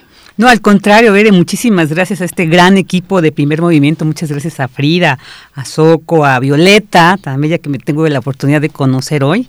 A, a Bere, a ti, Bere, por supuesto, a Tamara, a Toño, a Miriam, a todo este gran equipo. Gracias por esta oportunidad de acompañarles este lunes. Y bueno, como siempre, enriquecedor. Enriquecedor realmente y sobre todo también para los radioescuchas siempre con esta información tan valiosa y hoy tan con temas tan importantes y como bien dices es necesario ya replantearnos esta esta vivencia porque si no pues ya como lo estamos viviendo podríamos no tener futuro pero yo creo que hay muchas generaciones por ahí que nos siguen que vienen que creo que bien vale la pena por ellas y por ellos también seguir tratando de transformar esta, esta situación y esta vida misma, este contexto en el que vivimos, nuestro hábitat que vivimos. Por supuesto. Gracias, gracias Vicky Sánchez. Hasta pronto. Nos despedimos con música a cargo de Club del Río. Remedios es la canción. Nos despedimos. Gracias. Quédense aquí en Radio UNAM. Mañana, 7 de la mañana, hora del centro. Nos volvemos a encontrar. 96.1 de FM, 860 de AM. Nos vamos. Muchas gracias. Esto fue Primer Movimiento. El mundo desde la universidad.